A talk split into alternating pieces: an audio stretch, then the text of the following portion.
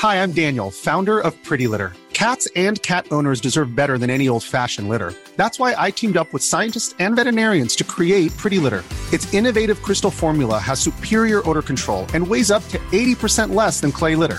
Pretty Litter even monitors health by changing colors to help detect early signs of potential illness. It's the world's smartest kitty litter.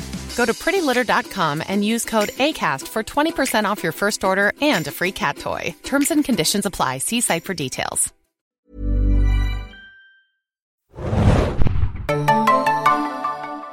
Hallo liebe Hörer, herzlich willkommen beim neuen Zayn Junkies Podcast. Mein Name ist Thomas und mit mir heute dabei sind wie immer, oder wie fast immer, Rima. Philipp, hi. Und Hanna, hallo. Genau, und äh, ja, ihr hört den äh, offiziellen Podcast von ZaneJunkies.de. Äh, ihr findet alle unsere Folgen auf ZaneJunkies.de slash podcast. Ähm, nur nochmal die Info für alle, die zum ersten Mal einschalten. Aktuell besprechen wir die dritte Staffel von Game of Thrones. Das ist heute ähm, Folge 10, die Abschlussfolge von Staffel 3 mit dem Namen Misa. Äh, Game of Thrones läuft immer sonntags bei HBO und dann ab Montag immer schon bei Sky Go in Deutschland oder Sky Anytime ab Dienstag. Ja, jetzt Und- nicht mehr. Ja, vorerst nicht mehr, aber bis hierher. Und äh, ja, Feedback könnt ihr uns immer unter podcast.zayenjunkies.de hinterlassen und wir freuen uns über alle Mails. Äh, noch die Spoilerwarnung natürlich, die obligatorische. Wir besprechen hier alles, was bis zur aktuellen Folge passiert und passiert ist. Und äh, werden aber keine Buchspoiler machen, höchstens mal Vergleiche mit dem Buch anbringen. Aber alle, die die Bücher nicht gelesen haben, können hier bedenkenlos zuhören. Und äh, alle, die Game of Thrones noch nicht gesehen haben, sollten nicht zuhören.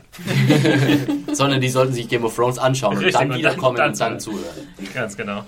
Ja, ihr äh, euch vorstellen, dass irgendwer diesen Podcast hört, ohne dass er die Folgen gesehen hat? Das wäre doch auch mal interessant, so ein komplett ahnungsloses Feedback von jemandem, der die Serie überhaupt nicht gesehen hat und sie nur anhand unserer Erzählungen und Besprechungen rekonstruiert. das wäre tatsächlich interessant. Wenn das der Fall ist, dann schreibt uns doch wirklich eine E-Mail, die würde mich wirklich interessieren. Und dann soll äh, dieser äh, Mensch dann versuchen, äh, Game of Thrones zu beschreiben, nur von dem, was er von uns erfahren hat. genau, wie so eine Art Pantomime-Spiel. Ja. Stille Post. Stille Post, genau. muss dann so Zeichnungen machen von den einzelnen Sequenzen. Sehr gut. Äh, ja, ich glaube, wir steigen direkt ein. Es wird gar nicht so einfach heute, weil wie immer bei der letzten Folge einer Staffel wird es, ich sag mal nicht wir, aber es wird versucht, alles, äh, so ziemlich jeden irgendwie mal zu besuchen. Ähm, Das ist auch alles irgendwie so miteinander verschnürt. Wie Genau. so ein kleines Päckchen. ja, Obwohl richtig. ja meine beiden Lieblingscharaktere nicht Oder- besucht wurden dieses Mal. Oder zusammengestopft, wie ein Wer vollgestopft, hastiger, hastig vollgestopfter Koffer. So könnte man es auch sagen. Wer wurde denn nicht äh, besucht, Hannah? Marjorie und die Queen of Thorns. Ja, okay. Das stimmt. Das würde ich jetzt nicht als Hauptfigur bezeichnen. Für mich schon, für mich schon. Ich war sehr traurig, ehrlich gesagt. Ich dachte, alle wurden irgendwie nochmal ange, angerissen, aber meine beiden Faves irgendwie nicht. Littlefinger war auch weg, oder? Der, ist ja, schon eine der ganze ist ja Weile. schon weg, Ja, ja. sozusagen. Ja. Ist schon eine ganze Weile nicht mehr Und da er ist doch abgereist mit dem Boot. Du wolltest uns ja nicht Ja, glauben. ja, Philipp. ja, ich habe auch mittlerweile schon längst meinen Fehler eingegeben gesehen. Also, Aber noch nicht offiziell im Podcast. also, ich muss doch mal hier on air mehr Culpa leisten. ähm, okay, steigen wir direkt ein. Neue Folge heißt, oder die letzte Folge der dritten Staffel heißt ähm, Misa. Ich bin, Misa. Äh, Rima ist die Dame für die richtige Aussprache bei Game of Thrones. und ähm, ja, wir gehen nochmal, hätte ich fast gar nicht mit gerechnet, wir gehen nochmal äh, zu Red Wedding und den, dem Aftermath sozusagen. Äh, und wir, ja, das Gemetzel geht, ist quasi noch im vollen Gange, außerhalb des Schlosses. Und ähm, ja, ja äh, Arya ist jetzt, glaube ich, für ihr Leben, wenn sie das nicht schon vorher war, dann spätestens jetzt äh, sehr, sehr geschädigt. Das Ja. war auch echt voll das, also wirklich richtiges Gemetzel da. Also ich habe auch gar nicht äh, damit gerechnet, dass wir nochmal dahin zurückkehren und dass ähm, halt nochmal gezeigt wird, dass äh, ja nicht nur Rob und Caitlin gestorben sind und dass äh, echt auch alle Stark-Männer und generell die Leute aus dem Norden so dahin gerafft wurden. Hm. Ich muss gestehen, ich hatte gehofft, dass wir nochmal zurückkehren, Ja. weil ich ähm, als Buchkenner fand ich eigentlich die schlimmste Szene gar nicht so sehr die, den Tod von, von Rob und, und Caitlin, sondern ich fand am schlimmsten eigentlich nachher diese Leichenschändung. Und ich dachte, sie müssen eigentlich den, den Körper von Rob zeigen mit dem angenähten Wolfskopf. Ich habe gar nicht damit gerechnet, dass wir das zu sehen bekommen. Und ich dachte, sie gesagt. müssen es machen, weil das wirklich, ich, das hat mich so geschockt. Und auf, Ja. also für mich ist das wirklich eine der, der, der tiefsten Erinnerungen an die Red Wedding, diese Leichenschändung im Endeffekt. Und ich fand es dann im Endeffekt auch fast ein bisschen schade, das sah irgendwie so komisch aus, das Angenähte. Ja, ich habe äh, eben auch schon Philipp und Rieber gefragt, wie genau das funktioniert hat, weil es so es waren ja nicht Nähte, sondern Genau. irgendwie so kleine. So Drähte, oder? ja, ja. Ich glaube, die haben sich wahrscheinlich, ich denke wahrscheinlich, George R. Martin hat das äh, damals geschrieben, so sozusagen der Wolfskopf wurde an den Körper angenäht, ohne dabei genau zu recherchieren, ob man denn einen Wolfskopf wirklich irgendwie äh, so an einen menschlichen Rumpf nähen kann, dass das dann irgendwie äh, filmbar ist. Insofern glaube ich, haben die wahrscheinlich gemerkt, als sie das konstruieren wollten, dass sie das irgendwie anders machen müssen. Ich glaube, es war so, die, sowohl der, der kopflose Rumpf von Rob als auch der Wolf waren hinten eigentlich auf so einem Balken fixiert und dadurch sah es dann so aus, als ob praktisch der Kopf äh, äh, auf dem Körper Ja, ich glaube, da, also so wie ich mir das vorstelle, waren da so Stangen, die praktisch in den Rumpf oder in den Hals reingerammt waren und dann der Kopf nochmal oben auf die andere Ende, auf das andere Ende äh, äh, dieser Stangen und das deswegen halt da ein bisschen dieser Abstand war, wo man halt diese paar Stangen oder Drähte oder was auch immer das war, gesehen hat. Ja, da haben auf jeden Fall ein paar Leute trotz äh, des Kampfes noch Zeit gehabt, um sich ein bisschen kreativ auszutoben. Wollen wir nicht einen neuen Podcast starten zu äh, Serienjunkies Heimwerken? Bastelt euren eigenen kopflosen Rumpf mit Wolfskopf drauf. Das ist doch erst den, den Balken, dann mit Draht den Wolfskopf sichern. Genau, kannst du zu Hause noch dein, dein Folterkreuz von Bolton Genau. äh, bauen und deine kleine Schwester dranhängen oder so. Ja, liebe Kinder, freut euch drauf. Coming soon. Aya fand es wahrscheinlich nicht ganz so lustig. Also sie ist ja so halb, halb Ja. aufgewacht noch. Ähm, Der Hound hatte sie in der letzten Folge noch ausgenockt und versucht sie jetzt quasi rauszubringen. Auch fand ich ganz nett, wieder äh, nochmal die Angst vor dem Feuer wurde nochmal thematisiert. Er schnappt sich, glaube ich, so ein Frey-Banner und versucht dann wegzureiten, aber äh, kommt dann, ja, ich weiß gar nicht, das ja, ist so ein eigentlich so, auch Lagerfeuer. so oder- total geschickt, so, ja, ich äh, gehöre zu euch, ja. ja tschüss. Was ich ganz süß fand in der Szene war, dass, dass er sie ja wirklich so in die Arme genommen Ja. hat und sie sich so richtig umarmt hat bei ihm. Also Mhm. nicht nur, wie sie jetzt, wie wir in der Folge zuvor auch gesehen hatten, wie sie ritt mit ihm, nur mit der Hand zu hinten, sondern richtig eigentlich fast ein, ein väterliches und töchterliches Ja, äh, das ist mir auch Umarmen. aufgefallen. Ja, der, der Hound hatte jetzt praktisch die Rolle von äh, Joran, die äh, Joran am Ende von Staffel 1 hatte, als er sie eben aus der Menge da von bei der Exekution von Ned Stark noch gezogen hat. zärtlicher, fand ich fast. Ja, der war ja voll so, äh, Boy, komm mal mit, ich schneid mir die Haare ab. Der war überhaupt nicht zärtlich. Nee, der Hound, das äh, merkt man ja auch später in der Szene. Ich weiß nicht, ob wir jetzt schon über die Szene sprechen wollen. Äh, können wir eigentlich machen. Es ist, wie gesagt, heute eher alles drunter und drüber. Es wird schwierig, hier chronologisch vorzugehen. Aber wenn wir jetzt gerade schon bei der Beziehung zwischen den beiden sind, äh, merkt man, dass ja auf jeden Fall ein Unterschied jetzt da ist, als ähm, Aya, und das fand ich eine ziemlich starke Szene, äh, diese Frey-Jungs oder diesen einen zumindest absticht, sozusagen. Der ja auch Und- noch einmal betont, wie schwierig es war, den Kopf anzunehmen. Ja, Ne? also war er ja der prahlt äh, so ein bisschen, wenn das wirklich stimmt, äh, die stellen es ja noch in Frage, seine, seine Kumpels, seine Kumpanen. Äh, erstmal, wie Aya ihn so einlullt, ist schon mal super, wenn sie so das kleine Mädchen auf einmal spielt. Also sie weiß halt ganz genau, was sie irgendwie machen muss, damit sie da Sie hat ja zumindest jetzt nicht in auch- Verdacht gerät. Sie hat ja jetzt auch gemerkt, dass sie mit der ähm, offensichtlichen Schwert-Raus-Nummer halt gegen äh, Männer nicht mehr ankommt. Hm. Dass sie einfach tatsächlich unterlegen ist. Sie überschätzt sich jetzt nicht mehr und hat sich jetzt halt sozusagen Naja, die Aber in der Situation wäre sie auch überlegen, äh, unterlegen gewesen, wäre nicht der gigantische Hound mit seinem Schwert hinter ihr Wahrscheinlich, gestanden, oder? aber Richtig. jetzt äh, alleine, wenn wir jetzt mal davon ausgingen, dass nur dieser eine Typ da gewesen wäre. Aber das ist ja interessant. Also Aya ist ja auf jeden Fall davon ausgegangen, dass der Hound dann einschreitet.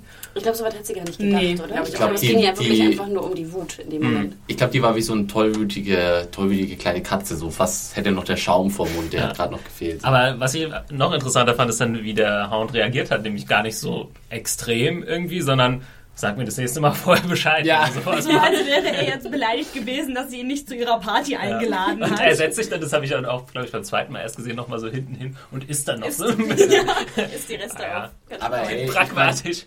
Der, der Hound hat jetzt schon öfter erwähnt, dass er ein großer Fan von Töten ist. Also er, eigentlich redet er davon nichts anderem. Insofern kommt ihm das wahrscheinlich wunderbar gelegen. Wir haben ja, wie habt ihr das interpretiert? Er fragt doch dann, ist es dein erster Mann, ne, den du umgebracht hast? Und dann sagt sie, ja, mein erster Mann. Das habe ich auch nicht gehabt, Obwohl weil wir sie ja, genau, wir in haben Haaren ja halt. den einen Guard hat sie umgebracht mit Needle, meine ich. Und das war ja auch ein Mann. Stimmt. Oder ein Guard. Also ich meine, ist jetzt ein Guard ein, Ja. was anderes als ein Mann? Ich war dann so ein bisschen verwirrt. Was meint sie genau damit? Ja, das war Eigentlich war auch. es ist mir auch ein Quatsch. Rätsel. Ja. Also irgendwie. Nee, genau, weil es gab halt wirklich nicht nur den Jungen ne, in, in Staffel 1, sondern in Harrenhal diesen ja, Guard, wie du gesagt hast. Und da bin ich mir, war das nicht ähnlich mit der Münze? Hat sie ihn Nee, da nicht Moment, ähnlich hat- abgelenkt? Oder? Moment, hat Arya den die Moment. Guards in, in der Serie Nee, umgebracht? nee, nee, Das Moment mal, stopp, stopp, stopp, das war alles Chuck und Hagar. Genau, Ähm, Ich dachte, einen hätte sie aber Ich dachte auch, dass sie umgebracht. einen bei der Flucht umgebracht hätte. Ich glaube, das war nur Buch, oder? Echt? ich, sehen, ich bin mir jetzt auch gar nicht Hast so du nicht sicher. gerade jetzt die Staffel 2 gesehen? Ja, und deswegen glaub ich auch, ja, ja, aber ähm, deswegen glaube ich auch, dass es tatsächlich in der Serie nicht vorkam. Ich habe ja, ja. das noch vor Augen, die sind dann da rausgeschlichen, sie und äh, Hot Pie und Gendry und warteten dann darauf, dass irgendwas passiert und irgendwann gehen sie raus und stellen fest, die Guards sind längst Richtig, tot genau und so marschieren war's. einfach da raus. Hm. Aber irgendjemand bringt da noch jemand mit so einem Messer um. ja, bin letzt- ziemlich sicher. Letztendlich, gut, Egal. auf jeden Fall hatte sie den Jungen schon auf dem Gewissen, das, das, das war klar. Insofern war es Ja. nicht ihr erster aktiver Tötungsakt. so. Aber dann kommt es vielleicht hin, warum Ja. sie sagt First Man. Ja, obwohl man könnte auch sagen, so den ersten, den sie wirklich bewusst so töten wollte, weil bei dem Jungen war das ja alles so ein bisschen so ein Unfall. Der war ja Ja. irgendwie, der hat sie gepackt und da war ihr Schwert und auf einmal war der Typ abgestochen. Ja. Ich Aber- fand es auch, äh, nochmal nur kurz auch zur Info, ich fand es auch ganz schön blutig, ehrlich gesagt. Ich meine, wie gesagt, Ja. wie alt auch immer Arya jetzt ist, ich meine jetzt mit mehreren. Sie sticht ihn ja nicht nur einmal oder zweimal, sondern gleich irgendwie fünfmal und das dann auch so in den Rücken, in den Hals, ne, da das Blut, Mhm. wie es spritzt. Ich fand auch sonst die Szene prinzipiell relativ blutig. Also auch, man sieht Ja. den Hound so im Hintergrund, ne, hopp, hopp und dann, ne, Es gab so einen Schlag mit dem Schwert durchs Gesicht und Ja. hat echt so Ich einen fand es auch cool, dass sie uns äh, mit der Münze nochmal an Jacken Hagar äh, erinnert haben, weil sie ja praktisch eiskalt ähm, jemanden umgebracht hat, so wie er im Grunde. Hm. Sie sagt ja dann auch nochmal, war da. Das fand ich ganz schön. Nochmal ja. dieser Rückblick auf die erste Folge, ne, die auch so Mhm. hieß, oder? Ja. Oder? Nee, Ja. war Nee. Harris war Okay, das. aber es war zumindest eine, eine Art Bezugsnahme. Die letzte der zweiten Staffel. Und es ist auch äh, musikalisch schön, da hast du immer so dieses Thema, was auch bei Chuck und Hagar immer im Hintergrund lief, äh, auch in der zweiten Staffel hast du jetzt auch äh, bei Arya immer oft eingeblendet gehabt in diesen Was Szenen. ich daran auch. Äh, darf ich Ja, nur mal kurz, äh, weil wir schon beim Thema Blut waren, wollte ich auch noch mal zur ersten, zur äh, Red auch Wedding sagen. Szene Nee, zurückkommen. nicht. Okay. Ich meine, das war ja an sich schon auch mega blutig und also das war ja, also, muss man schon, wollte ich schon nochmal betonen, es sah ein bisschen aus wie so, ein, wie so eine Szene aus Dantes Hölleninferno, so am Anfang so dieses Gemetzel, so ja, überall Feuer, überall Blut, keine Ahnung, die Leute äh, massakrieren sich gegenseitig und Gliedmaßen, wie ein so ein Typ, den so die, Stimmt, äh, ja. den so die Beine abgesäbelt werden, ja, und auch dieser, dieser coole äh, Overview-Shot von ganz am Anfang Rose Bolton so runterguckt und dann eben das Marschieren von dem, von diesem kopflosen Körper mit dem Wolf, also es war, es hat wie, wie so ein Höllenszenario gewirkt. Das fand ich schon Nee, war, war Sehr gut gemacht. extrem Also- inszeniert. Es hat mich nochmal an äh, die Szene aus der letzten Folge erinnert, wo es auch einmal so ein Overview gab quasi von, von dem inneren Teil, Mhm. was im Schloss eben passiert ist. Und das auch so extrem brutal aussah. Also es, ich glaube, das wollen sie auch klar machen und es wird ja auch nochmal thematisiert, äh, dass es ein extremer Akt war. Sehr, sehr extrem. Also auch für die Welt von Westeros. Ja. Und so wurde es auch inszeniert. Also wie ein Gemetzel, nicht wie Ja, irgendwie genau. ein Kuh oder sowas. ein man, absolutes man darf ja nicht vergessen, ja. du musst ja auch erstmal 10.000 Mann umbringen. Ne? also, ne, was das für Massen Ja. sind und was dann auch für Massen übrig bleiben.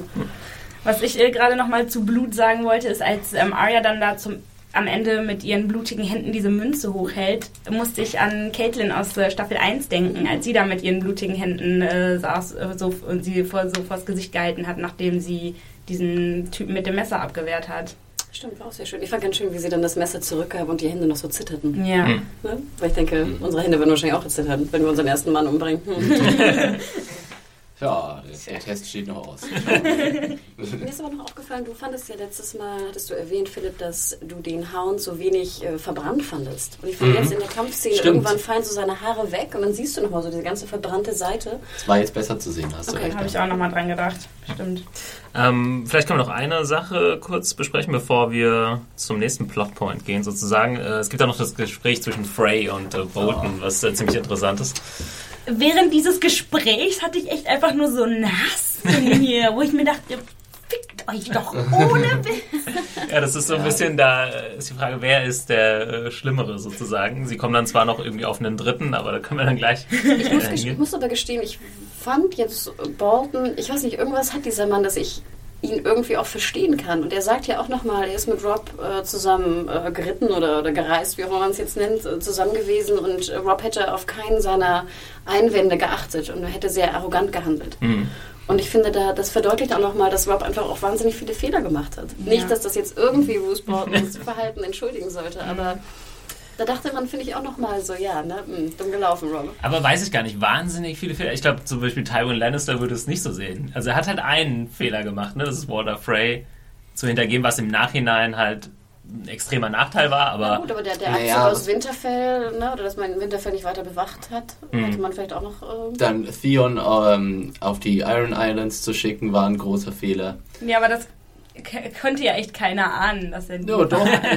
Caitlin konnte es ahnen. Sie hat, äh, sie hat Okay. Rob Also ich er interpretiere es eher so, da wo es, wo es jemanden gibt, der bestimmt, gibt es auch immer Leute, die es ihm neiden oder damit nicht einverstanden sind. Also es war, glaub, waren, glaube ich, alles keine Gründe, um jemanden zu hintergehen oder ja, so auflaufen zu lassen oder so zu Vielleicht hat das verraten. Borden einfach nur gestört, dass er immer die beiden beim Liebesspiel hat. Also ich würde dir zustimmen, Hannah. Ich finde äh, äh, Bruce Bolton, ich glaube, dass Bruce Bolton so ein bisschen einfach so ein ganz kalter Pragmatiker ist. Äh, und so wird er auch im, im Buch eigentlich gestellt und das finde ich, haben sie ganz gut rausgemacht. Ich glaube, dass tatsächlich Bruce Bolton am Anfang äh, äh, Rob, vielleicht werden wir das ja auch noch anders äh, gesagt kriegen, aber äh, so wie ich die Figur im Moment einschätze, dass er tatsächlich Rob am Anfang gefolgt ist und zwar unter den besten Intentionen, aber irgendwann gemerkt hat, okay, das können wir nicht gewinnen. Wie komme ich am besten aus dieser Nummer raus? Und äh, egal wie sehr ich mir dabei diese, die Hände schmutzig machen muss, so langsam äh, am Schluss könnte es für mich eben auch noch ein sehr guten, äh, gutes Endgame geben. Und er ist ja jetzt praktisch äh, der, der The Warden of the North. Ich weiß nicht genau, wie man das im Deutschen jetzt ausdrücken würde. Der Obermacker im Norden.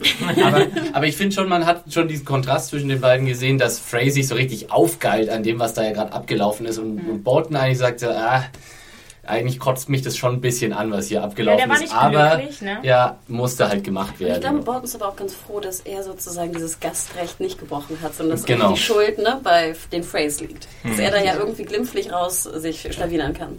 Und ich muss übrigens auch nochmal hier anmerken, es wurde mir so ein bisschen äh, vorgeworfen, ich hätte da sozusagen gesagt, äh, äh, Rob hätte es verdient, dass das da muss ich mich immer ganz klar nochmal klarstellen. Das sehe ich natürlich nicht so, dass Rob das verdient hätte oder dass es in irgendeiner Weise eine, eine berechtigte äh, Aktion gewesen ist. Was ich gesagt habe und was ich immer noch meine, ist, dass ich kann verstehen, warum es so gekommen ist. Aber natürlich äh, entschuldigt das nicht die Taten von äh, Frey und, und Bolton in dieser ganzen Nummer und natürlich auch nicht die von Tywin Lannister. Der Ja, ich wollte gerade sagen, äh, der ist jetzt fein raus, weil äh, die Freys äh, haben jetzt sozusagen so den Ruf weg, dass sie den Scheiß gebaut haben und der Ist auch eine äh, Sache, die die, Lorbeeren und die er, glaube ich, Genau. nie äh, mit seiner Familie irgendwie äh, gemacht hätte. Also Tywin, das wäre nicht sein Ding. Nein, also das hätte er sich nie aufgeladen, quasi, diese Schuld. Aber ich fand es auch ganz interessant, dass Walter Frey sich da auch, pff, ist ihm auch ziemlich schnurz, ne? Er dann so, ne, the young wolf will always stay young, haha, und wuh.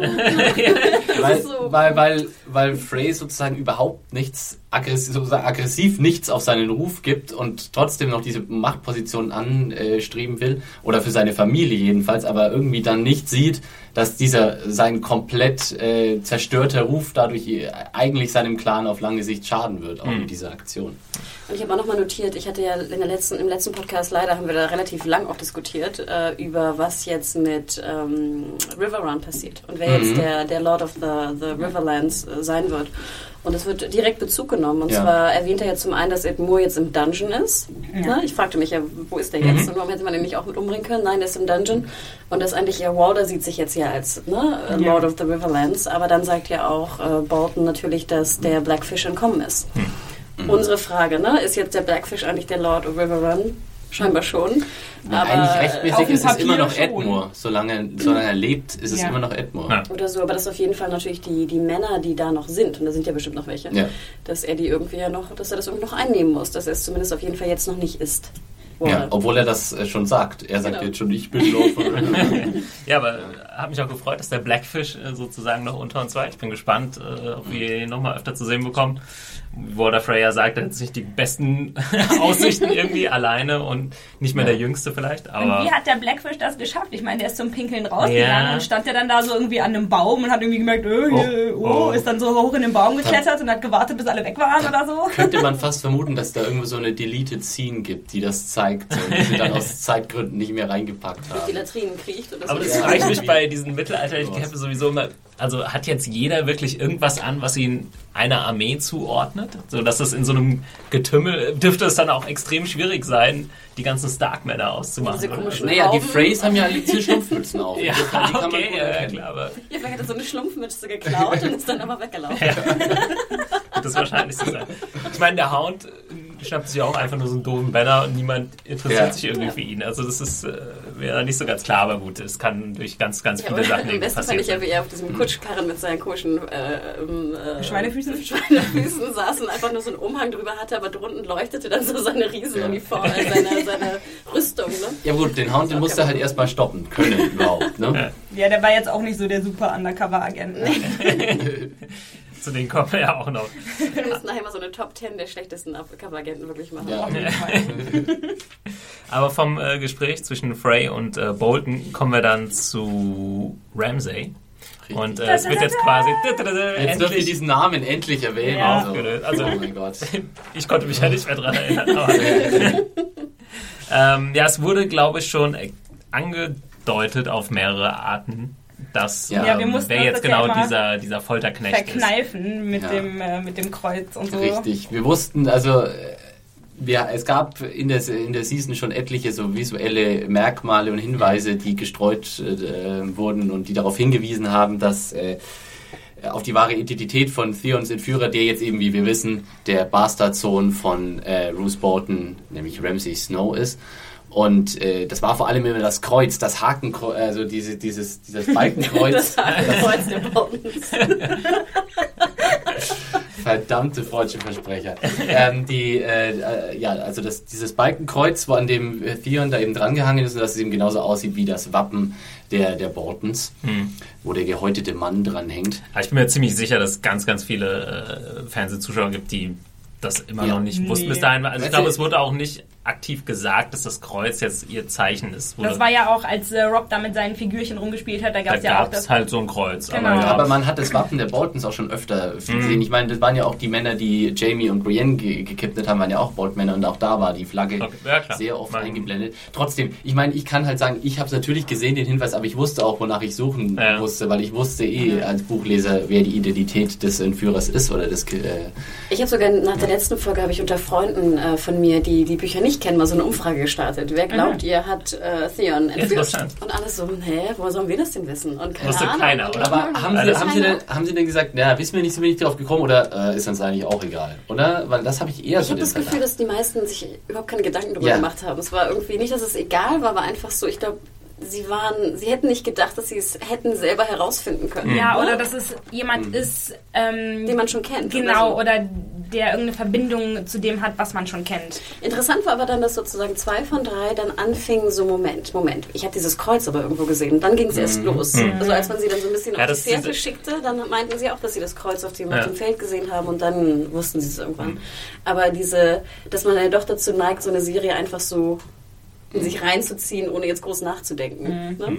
Ja, lass die Leute mal, weiß ich nicht, nicht im Fernsehen Woche für Woche gucken, sondern sich die DVD holen und vier, fünf Folgen hintereinander und dann wissen sie, dann hätten sie es wahrscheinlich gesehen. So. Einfach weil sie die. Namen viel öfter hören und äh, Das also das ist halt dieses sehen. von Woche zu Woche ist dann nochmal schwieriger. Also, Stimmt. ja. Richtig.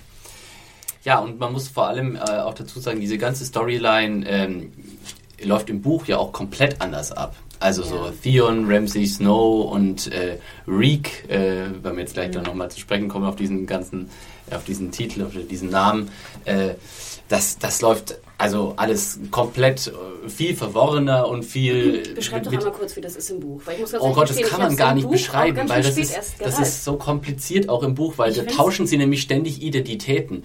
Ähm, Ja. Da taucht nämlich Ramsay Snow mit seinem Diener namens Reek auf und gibt sich aber dann, also die vertauschen dann die Rollen. Und dann wird vermeintlich Ramsay Snow getötet, ist aber der, gar nicht der richtige Ramsay Snow und Ramsay noch alias Reek? Reek schleicht sich ein bei Theon und ähm, Ist dann so sein Berater, wäre, be möchte gern Berater in Winterfell. gut, dass du jetzt einspringen konntest, weil die Fälle echt davon Ähm, geschwommen. und dann ist äh, Theon ja überwältigt worden von den ganzen, Ja. von den Bolton-Leuten und so. Und weil sich die, die Ironborn ja dann auch gegen ihn gewandt haben. Und äh, dann hat Ramsay äh, Theon in seiner Gewalt Genau. und ähm, spielt da halt so ähm, sehr lange mit ihm rum. Das Und ist eigentlich wieder wie irgendwann- in der Serie. Aber ihr merkt schon, das ist alles äh, ziemlich verworren im Buch. Insofern, Aber fand ich auch ganz interessant. Ich habe es nämlich auch gar nicht gerallt. Ich dachte, wer, wer ist denn das jetzt? Und ne, das, also ich fand die Auflösung dann im Buch doch sehr viel spannender. Klar, dass das sozusagen eine, natürlich eine Buch versus Serie-Geschichte ist. Aber ich fragte mich jetzt halt in der Serie, A, musste das überhaupt wirklich rein? Musste allein Theon, gut, wir haben ja gesagt, er ist ein Hauptcharakter und man sollte ihn sehen oder so, aber musste der wirklich in neun von zehn Episoden vorkommen? Und hätte man das nicht wirklich einfach sehr viel gekürzt, ab Folge 5 mal streuen und dann ist halt Ramsay der neue Oberböse. ich glaube, Hanna, das ist eine Diskussion, die sollten wir uns für nächste Woche aufheben, wo wir nämlich nochmal die gesamte Staffel Revue passieren äh, werden lassen. Und ähm, ja, da werden wir auch genau auf solche Probleme, denke ich, zu sprechen kommen. Ja. Wir sollten uns, glaube ich, erstmal hier nicht so sehr in, im Detail verlieren, weil wir haben noch eine Menge zu besprechen. Fandet ihr denn diese Sausage-Witz irgendwie lustig? Ey, ich habe mich kaputt gelacht. Ehrlich, ich weiß nicht, ob das noch so Montagmorgen Dorothee-Teil war, als ich das hier geguckt habe, aber ich habe echt gelegen vor Lachen. Okay. Und alle haben mich schon so angeguckt hier in der Redaktion, so, lachst du gerade über Game of Thrones? Und ich so, ja, ich weiß nicht, das ist gerade so so lustig. Humor war das gar nicht. fand's Also ich, hab, ich fand, äh, der Schauspieler, Ramsey, der Ramsey Snow spielt, hat den jemand, äh, Iwan Rian, äh, hat das ziemlich gut gemacht. ich finde Äh, so Also äh, dieser, dieser Blick dann so, wow, na, denkst du, ich bin so, äh, was sagt er, some kind of savage? Und ja, die Szene an sich war jetzt nicht sonderlich kreativ in dem Sinne, ja, aber er hat es äh, cool rübergebracht. Fand Man- ich, Ich fand äh, ich fand Man ihn muss sehr auch creepy und, und lustig auch. sagen, endlich können wir auch mal offen über den Charakter reden, weil Ramsey ist schon irgendwie äh, auch ein, ein Faszinosum im Game of Thrones Universum, das ja meistens aus äh, ja ziemlich grauen und vielschichtigen Charakteren äh, besteht. Ramsey allerdings nicht. Ramsey ist sozusagen so Joffrey auf Speed im Grunde. ja, mindestens genauso irre, mindestens genauso selbstverliebt, aber noch so ein bisschen kreativer, was den Sadismus betrifft.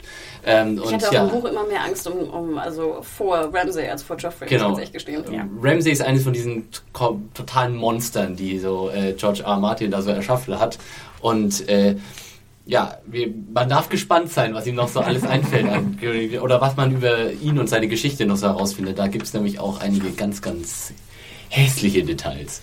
Und ähm, ja, wir können, glaube ich, bei der Storyline noch kurz bleiben und über ähm, Theons Schwester und äh, seinen Vater sprechen. Sie bekommen dann quasi sein bestes Stück Per Post. per Post.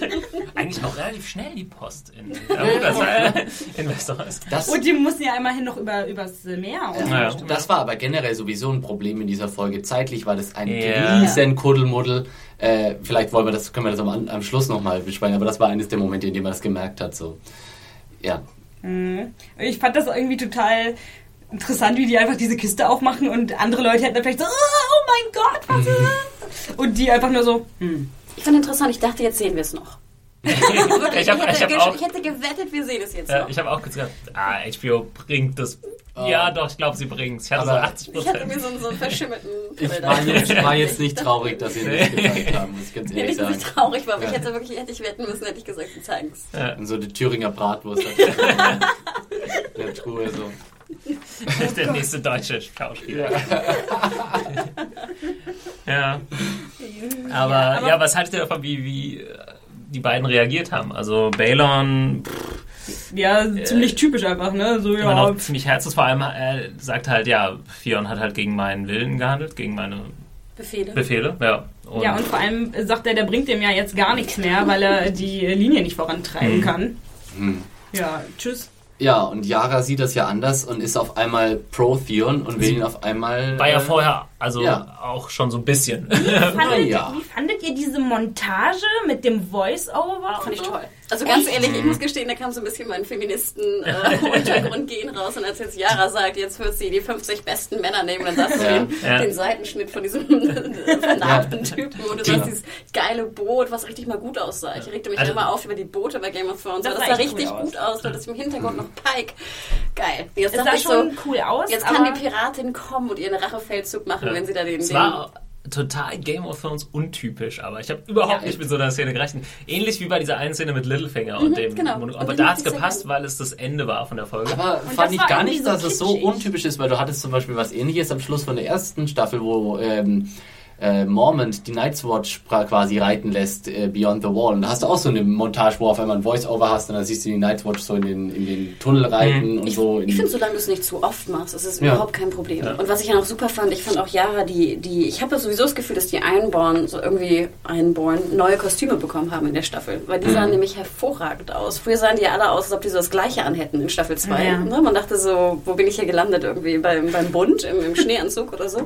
Und jetzt sahen die halt richtig geil aus und auch Yaras hier hatte so ein, so ein, so ein Breastplate irgendwie an mit so geilen Verschlüssen und so. Also ich fand, das war ein Traum. Ich muss gestehen, das war mit einer meiner Lieblingsszenen in der ganzen Ich Folge. fand die total kitschig, wie sie dann halt so dahin schreitet und dann mit dem Voice-Over I'm Yara Greyjoy and I'm going to get my brother back. Ja, mich hat das eher inhaltlich ein bisschen gestört, weil ich dachte, wir haben ja auch die große Liebe hat sie ja nun nicht Theon gegenüber empfunden. Ja. Und das fand ich halt ein bisschen komisch, dass sie jetzt so mit 50 Mann versucht, irgendwie ne, gegen, gegen die Lannisters und gegen wen auch immer die Boltons vorzugehen. Ja, aber also das war- inhaltlich fand ich das eher Ist problematisch. schon, ja, eben schon ein Problem, weil äh, sie hat ja im Grunde Theon auch sitzen lassen im Winterfell. Ja. Sie, er, sie kam ja zu ihm, hat eigentlich gesagt, ja komm, wir sollen wieder zurück zu den Iron Islands gesehen. Also das passiert ja am Ende von Staffel 2.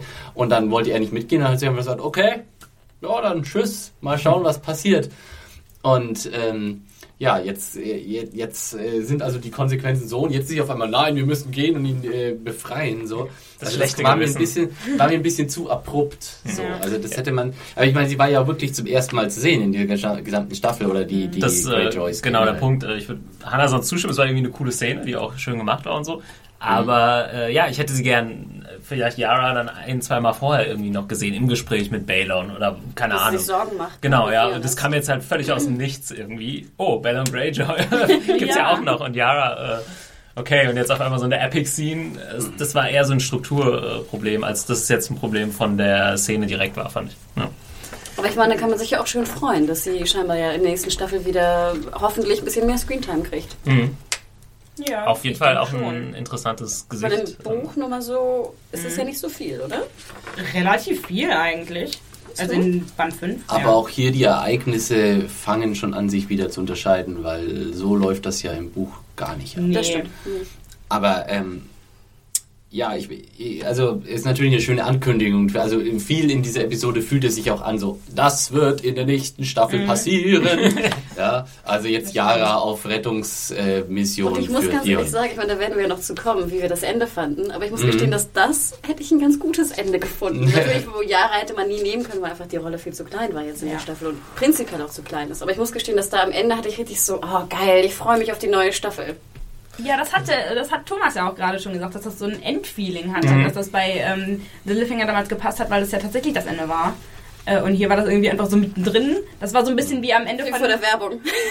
oder wie, wie am Ende von Herr der Ringe 3, wo man die ganze Zeit denkt, ah, jetzt ist Ende und dann kommt noch ein Ende und dann kommt noch ein Ende und oh, dann das kommt noch ein Ende. Was, welche Szene kam denn direkt danach? Wisst ihr das noch? Oh, das haben wir hier in unserer Aufstellung Ja, der. Szenen leider nicht so drin stehen. Ähm, ich weiß es jetzt wirklich Nee, nicht, weil so viel, so viel gesprungen wurde. Ähm, apropos springen, wollen wir mal woanders hinspringen und zwar Ja. zu Bran und Co. Würde ich sagen. Genau, die sind jetzt gerade äh, ja, am Wall angekommen und äh, schlüpfen in der Nightfort unter, äh, wo sie dann von Bran hier mit so einer äh, kleinen äh, Gute-Nacht-Geschichte werden. Noch vorher kam ja noch Frodo. ah ja, stimmt. Frodo. War, Und war's- das, war's war es das Beste oder? Hannah? Ich war ja ganz froh, dass es so dunkel beleuchtet Ja. war. Man sah sein Schauspiel nicht. Also ich, ich Aber immer da- wenn der was sagt, muss ich jetzt an dich denken. Ja, Lachen, das ist doch schrecklich, Du hast- oder? Aber Habt wie ihr- bewertest Nein, du denn doch, jemanden, das- der einen behinderten Menschen zerstört. Ich starre, es gibt so eine Szene, wo er so lächelt und dann siehst du wirklich, wie er so. Und das so, ach, das ging gar nicht. Das geht gar nicht. Ich würde gerne mal so einen Zusammenschnitt machen von, von Hodor, was einfach wirklich schauspielerisch einfach wirklich unterste Schublade ist. Irgendwann bestellen wir Christian Nahn hier in den Podcast und lassen wir persönlich Der bei Typ ist irgendwie drei. Meter groß Genau. und haut mir aufs Maul. Aber er hatte auch diese Folge eine richtig coole Szene gehabt, als dann äh, Sam reinschneidet und sagt, ja, Hodor kennt doch jeder. Und dann lacht Ja. er so. Das fand ich eigentlich ziemlich cool. Nein, da werde ich wirklich nicht warm mit dem. Keine Chance. Ich finde es aber immer ganz schön, die zu sehen, weil dann merkst du erstmal, wie gut andere Schauspieler spielen in der Serie. Ja, Okay. das ist jetzt die Frage, wie äh, Hodor, wie spielt man Hodor richtig oder Schau's besser? mal- Was ist mal- Hodor? Was ist ein Hodor? Es ist ein Wie kann ich die Pokémon. Essenz von Hodor? es ist vielleicht ein Method Actor und äh, ja, wer weiß.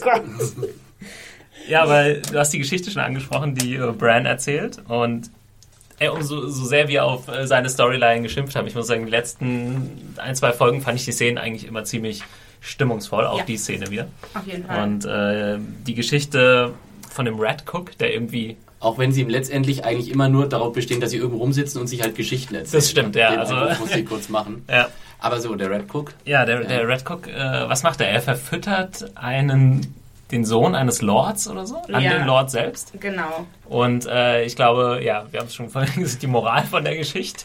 Ja, Äh, es- genau. man bezieht sich da, obwohl Bran und so natürlich nichts wissen von der Red Wedding, äh, ja ziemlich klar auf diese Sache von wegen ähm, Gastrecht und die Moral von der Geschichte, bereche bloß das Gästerecht. Er sagt Sehr ex- schön. Er, er Ja. sagt explizit das, was du, glaube ich, auch gesagt hast, Rima, ähm, dass die Götter das nicht verzeihen werden. Genau. Genau. Hm. Das ist nochmal interessant. Wir haben es ja letzte Woche gesagt, dass wir, dass es vielleicht nicht so klar war, äh, vor allem den Zu Fernsehzuschauern, äh, wie schlimm dieser Bruch dieses ja, dieses Schwurs ist und äh, das wird jetzt nochmal aufgegriffen, was äh, halt im Nachhinein, was durchaus äh, legitim ist. Dass das nicht einfach nur so ein äh, soziales Tabu ist, sondern dass das tatsächlich echt äh, Und, heilig ist. Viel schlimmer geht's nicht in Westeros. Und ich, ja, genau. Und äh, ich finde ja, die Religion hat generell in dieser Staffel eine ziemlich große Rolle gespielt. Und das ist nochmal, und das, das ist auch was, äh, was man nicht unterschätzen darf, was das für einen Einfluss hat auf die Menschen, auch in so einer, in so einer Gesellschaft, wie sie eben auch in Game of Thrones dargestellt wird. Das hat man auch in Caitlyn äh, gesehen in dieser Staffel, ähm, dass eben die Menschen viel auch auf die Tat, also äh, äh, ihre Taten im An und die, die Reaktion der Götter darauf sehr viel darauf geben, auf diese, auf diese ganzen Ereignisse und die Entwicklung der Ereignisse. Hm. Und dass das Red Wedding wirklich ein, eine Gotte, ein Gottesfrevel war. Was, ich, äh, was mir aufgefallen ist, ist, dass die Szenen um Bran eigentlich jetzt deswegen so interessant geworden sind, weil sie sich nicht nur auf ihn konzentrieren tatsächlich, sondern weil es immer was mit anderen Geschichten zu tun hat. Ja, diese äh, Geschichte hat jetzt Bezug genommen auf die Ereignisse der Red Wedding und jetzt wird es gleich interessant, weil Sam und Gilly reinkommen. Letzte Woche war es interessant wegen John, weil der in der Nähe war. Das liegt gar nicht daran. nicht an äh, Bran selbst. Der wurde Bran nicht ist weiterhin langweilig. Genau. Ja, das stimmt schon. Das, das Problem ist halt, dass sie auch völlig unklar ist, diese Geschichte. Also er muss, äh, diesmal fragen sie ihn auch, warum musst du denn in die ja. ja, ich muss einfach. Ich muss Ja, das da ist sowas, äh, wo Ja. ich mich als Zuschauer natürlich jetzt auch nicht so sonderlich mit identifizieren kann, weil ganz ehrlich, selbst wenn er irgendwie der krasseste Wager aller Zeiten wird, was will er ausrichten? Äh, Gegen die Armee. ja, keine Ahnung, wie das jetzt. Ja. Sein Schicksal. Ja. Tja, das ist, äh, das ist ein bisschen so das äh, Melisandre-Phänomen. Ja, Nur du kannst es retten. Das Melisandre Darum! Obwohl, heute äh, kommen wir ja noch zu, aber dieses, sie hat es im Feuer gesehen, ne? Ja, ich habe im mal Feuer gesehen und äh. Dennis, du bist der Einzige, der es schaffen kann. so, na klar, hätte ich jetzt auch gesagt. ja, aber ähm, Sam und Gilly kommen vorbei, die gerade quasi von der anderen Seite der Mauer kommen. Mhm. Die treffen sich quasi in der Das Mitte. fand ich so. ganz schön gemacht, Schönes dass man sozusagen in der letzten Folge vorwegnahm, wie wollt ihr da durchkommen? Und dann sind sie halt durchgekommen Genau. und bringen sie endlich wieder zu demselben Ort, wo sie dann zurückgehen sozusagen. Das fand ich sehr, sehr schön gelöst. Mal dass wir ganz- es nicht zweimal sehen. Ganz doof gefragt, woher wusste eigentlich Bran und Co. von der, von der Nightfort und dem Durchgang? Haben sie das irgendwann mal gesagt oder? Äh, was, wussten Hä? Sie das oder haben Sie jetzt Nee, nur zufällig Sam da gecampt? Achso, ich dachte auch, dass sie zufällig da gekämpft haben und einfach suchten irgendwas. zufällig, Genau, okay. und Sam jetzt halt Ja, zurückkommt okay. und ihnen sagt... Sie wussten gar gibt's nichts von dem Durchgang. Okay, ja. Gut. Gibt es noch was zu der Szene zu sagen? Ich glaube nicht. Also immer schön, wenn sich äh, zwei äh, Narrationsstreifen da quasi mal treffen, Mhm. endlich, was ja nicht sonderlich oft passiert. Ja. Äh, Gerade in der dritten Staffel von Game of Thrones, die ja echt sehr weit gefächert war, was die Mhm. verschiedenen Geschichten angeht. Und Sam hier tatsächlich auch mal irgendwie, äh, ja, Ach ja, Sam verteilt mit seinem die- Wiss- Wissen und seinen Infos Und er verteilt noch das Bran. Dragon Glass. Genau. Ah, oh, stimmt. mein Gottes Willen, Riesenthema. Wir hätten es beinahe er- vergessen. Erfahren wir mal, warum er das nicht aufgehoben Ja. hat, dieses Er hat noch ein bisschen Weil er hat ein paar mehr mitgenommen. Ja. Siehst du, ja, das hätten, das hätten sie auch einfach mal irgendwie vielleicht besser zeigen können, dann wäre dem armen Sam nicht so unrecht getan worden von uns und von vielen anderen Obwohl ich trotzdem Fans. immer noch denke, auch wenn du zehn Dragonglass Dolche hast, würdest Ja. du nicht trotzdem noch Ein einen mehr Elfter kann nicht mitnehmen? schaden, ne? Ja. Nochmal eine Frage, also ich weiß nicht, ob das in der, in der Serie ähm, schon angesprochen wurde, aber weiß man, was Dragonglass genau ist und nee, kann man das irgendwie herstellen oder sonst kommt. irgendwas? Nö, Nee, das ist halt auch so ein, so ein mystisches Ding, woran Okay. die Leute auch gar nicht wirklich glauben, dass das halt irgendwie ist, so Stoff der Legenden. Ich fand ja Ja. ganz cool, dass er dann auch so, so ähm, Pfeilspitzen gefunden hat für hier Mira. Ja. Ja. Mira, die tatsächlich auch mal zwei Sätze sagen durfte. Ich glaube, ins, insgesamt waren es vier, diese Staffel. ja, so, sie hat sich doch die ganze Zeit mit äh, Osha Osha Das war eine Szene, aber ansonsten war das dann. Und sie hat, genau, sie hat jetzt in dieser Folge den Weg gezeigt, ne? Mhm. Ja, stimmt, sie hatte ein bisschen mehr zu sagen. Die ist ganz schön klein, fiel mir auf. Ja. Ich finde, die sieht aus wie so ein Ewok. Ich weiß nicht, was das ist. Mit dem Felloutfit und den buschigen Haaren so. wie alt ist denn eigentlich der Der Georgian-Darsteller? Schauspieler. Der ist äh, 21. Wirklich? Was? Der ist schon so Da alt. habe ich mich nämlich 21? letztens auch so drüber gewundert. Das wollte ich nämlich nicht glauben. Äh, Das hat mir auch jemand gesagt. Der ist doch bestimmt schon über 20. Ich dachte, hä? Ich kenne den nämlich noch als den kleinen Jungen aus äh, tatsächlich. Liebe. Und auf einmal kommt der wie, wie der ist erwachsen. Was? Ja, man sieht halt nicht. Also, ich hätte jetzt Ja. 15 gesagt oder so, keine Ahnung. Ja, das wäre jetzt auch mein Tipp gewesen. Aber Ja. gut. Das ist halt so wie bei äh, Jack Gleason, der ja auch so Ich total 20 jung oder aussieht. 21, Mhm. ja, bestimmt. Ja. Wenn wir dazu, ja, und dann Ich- gehen sie halt durch die Mauer. Ich stelle mir gerade so vor, genau wie Ramsey und äh, der Ramsey-Darsteller und Jack Gleason dann so durch die Innenstadt gehen. Genau. Zum Shoppen oder so. Die werden ja bestimmt dann BFFs. Genau. Gott, ja. The two evilest motherfuckers in Game of Thrones. Böse Bastarde. wollen, wir, wollen wir vielleicht an der Stelle direkt mal irgendwie bei John einhaken, weil jetzt sind wir schon so in der Nordenstimmung. Wo wir gerade bei Bastarden sind, meinst du? bei ich weiß nicht, ob wir das jetzt schon anspielen, dass gerade bei er nachher in, der, in Castle Black ist. Ähm, Ja, aber da können wir ja gleich die Geschichte mit John und, und Ja, Castle okay, Black äh, weitermachen, bevor wir jetzt nach Dragonstone gehen, weil das ist ja ein bisschen größerer Komplex. Ähm, ja, das war eine ziemlich, äh, wir haben jetzt noch nicht allgemein über die Folge so gesprochen, machen wir eigentlich immer am Ende. Also für mich war es eine, eine Folge, sage ich nur mal kurz, die ziemlich stark begonnen hat und dann relativ stark nachgelassen hat. Äh, weil zum Beispiel diese Szene mit äh, Ygritte und John hat für mich so überhaupt nicht da reingepasst. Die hätte man die am. Ende des letzten Kampfes irgendwie, der letzten Folge haben Ja. müssen. Also weiß ich nicht, John haut ab, Ygritte hinterher und dann kommt diese Konfrontation oder irgend sowas. Aber dieses, auf einmal hast du John, der guckt hoch, Ygritte steht da dann ist die Szene, wieder- sie schießt ihn ab, Szene ist wieder vorbei. Also es hat für mich emotional nicht funktioniert, weil da vorher nichts war, in dieser Folge zumindest. Ja, das habe ich ja Also da- letztes Mal auch gesagt, dass mir das halt diese Konfrontation da noch Genau. gefehlt hat. Mhm. Und da hast recht, das hätte da besser reingepasst. Ja, weil ja auch so- gefragt haben, das liebt er, sie liebt er sie nicht, Ja. guckt gar nicht zurück und jetzt sagt er ja explizit, ne? Ich Ja. liebe dich. Ähm, Also stell euch vor, letztes Mal, weiß ich nicht, wäre Ygritte sie auch noch auf dem Pferd geschwungen hinterher und dann hätte es diese Konfrontation gegeben, hätte für mich viel besser ja, vor allem funktioniert. das Pferd hat man auch gar nicht gesehen von Ingrid. Ja, sie war Ja, auf einmal nur da und sie war alleine. Warum war sie alleine da? Pff, ja. Ja. Und ganz ehrlich, so drei Pfeile, die man abkriegt, das ist auch schon eine Menge, oder? Ja. Ja, in, oftmals andere Typen kriegen einen so einen Pfeil in die Schulter Ah.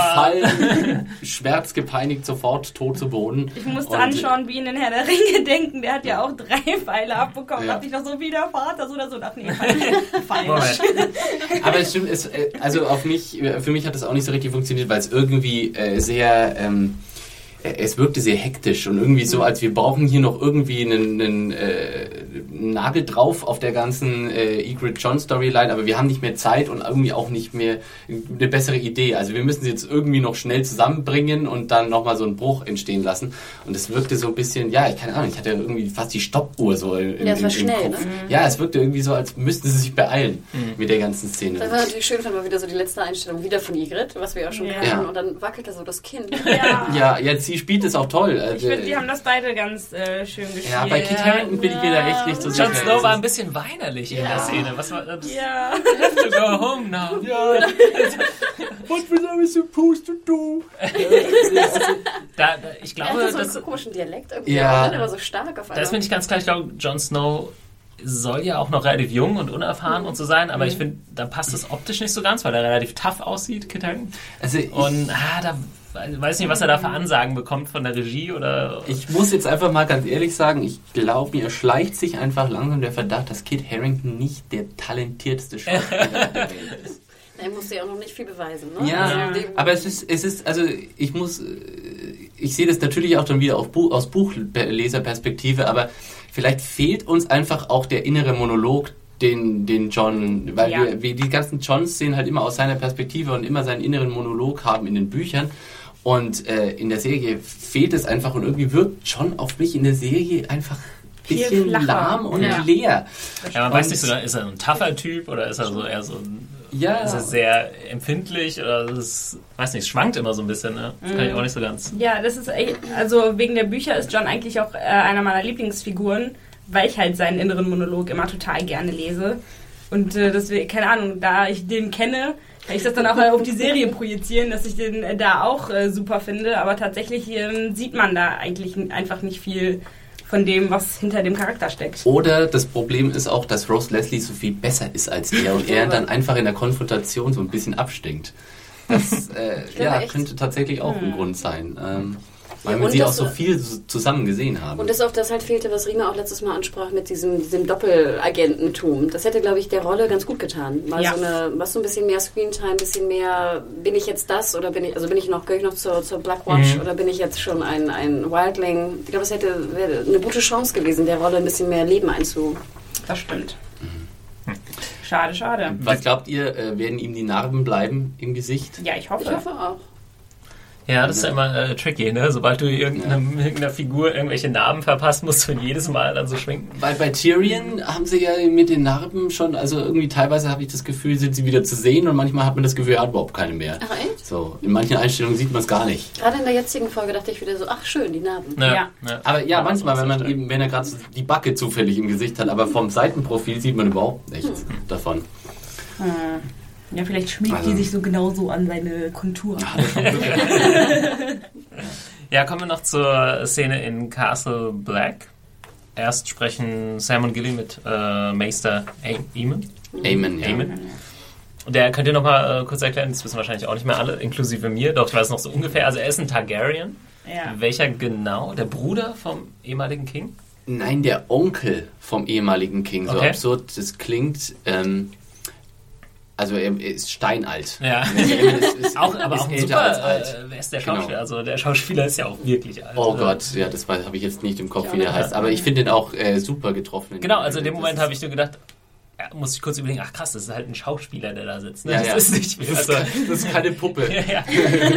äh, das Es ist dann immer beeindruckend. Ne? aus. Du musst dann doch Ja. trotzdem noch deine Lines irgendwie äh, bringen. Ne? Du kannst nicht einfach so einen vertatterten Alten nebeneinander hinsetzen, nur weil der alt aussieht. Das äh, nee, fand ich äh, ziemlich cool. Und Sam ist jetzt wieder in seinem äh, Element sozusagen. War auch mal wieder Ja. ganz schön zu sehen. Was hat man, glaube ich, auch so ein bisschen vergessen, dass er eigentlich halt wirklich so das Brain ist. Äh, der, der Der sah auch total glücklich aus, dass er sich wieder da hinsetzen kann. Endlich Ich darf ich wieder schreiben. Ja, vor allem 44 Mal dieselbe Scheiße. Damit. Kann man nicht endlich den Kopierer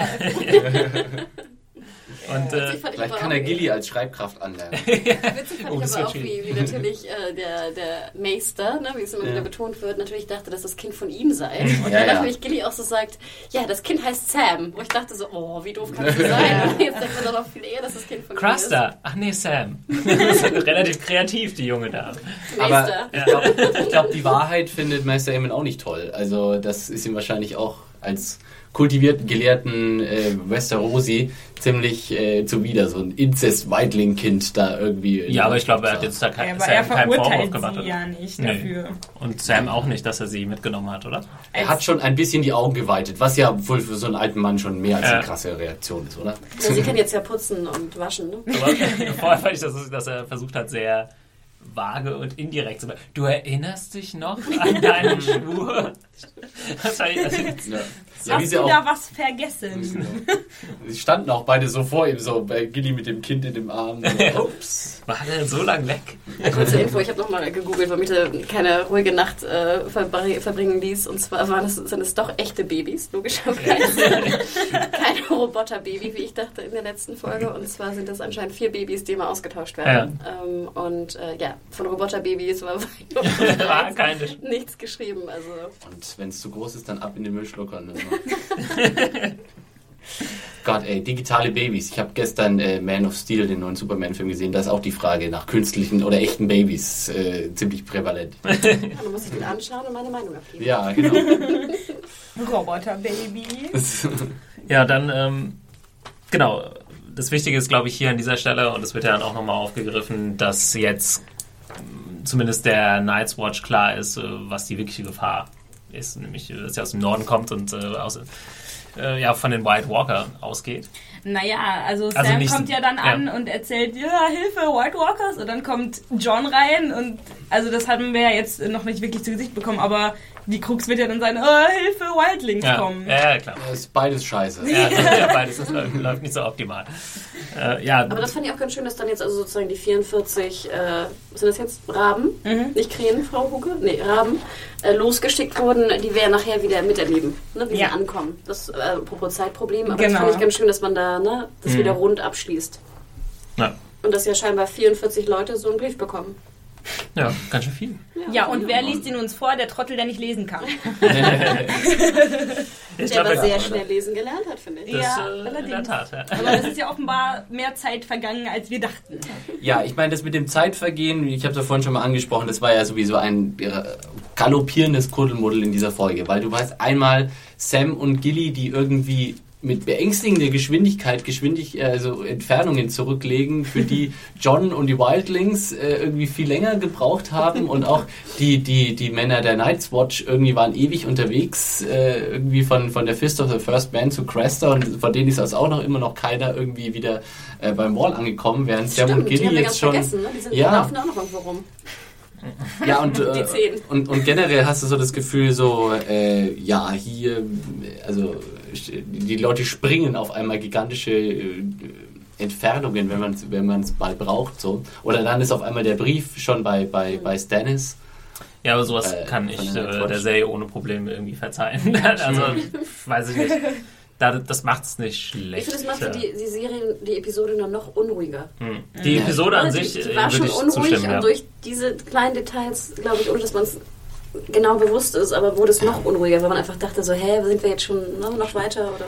Jetzt, jetzt wo ich es auch so aufgezählt habe, kam ich mir auch so ein bisschen kleinlich vor, also während ich geredet habe. Aber es stimmt schon, das muss man in gewisser Weise verzeihen können bei sowas. Aber ähm, ja, ich würde auch dir zustimmen, Hannes. Es hat sowas von Hektik, so jetzt, mu jetzt muss irgendwie alles zusammenlaufen auf einmal, sofort. Ja, das hatte die Folge allgemein so ein bisschen. Mhm. Äh, kommen wir nach Dragonstone und wir haben da zuerst ein Gespräch zwischen Davos und Gendry. Mhm. Ein Ähm, bisschen äh, Bonding darüber, wer das beschissenere äh, Genau. Wohnen in äh, Fleabottom hatte. Ich Ja. bin ein armes Waisenkind, ich bin noch ärmer.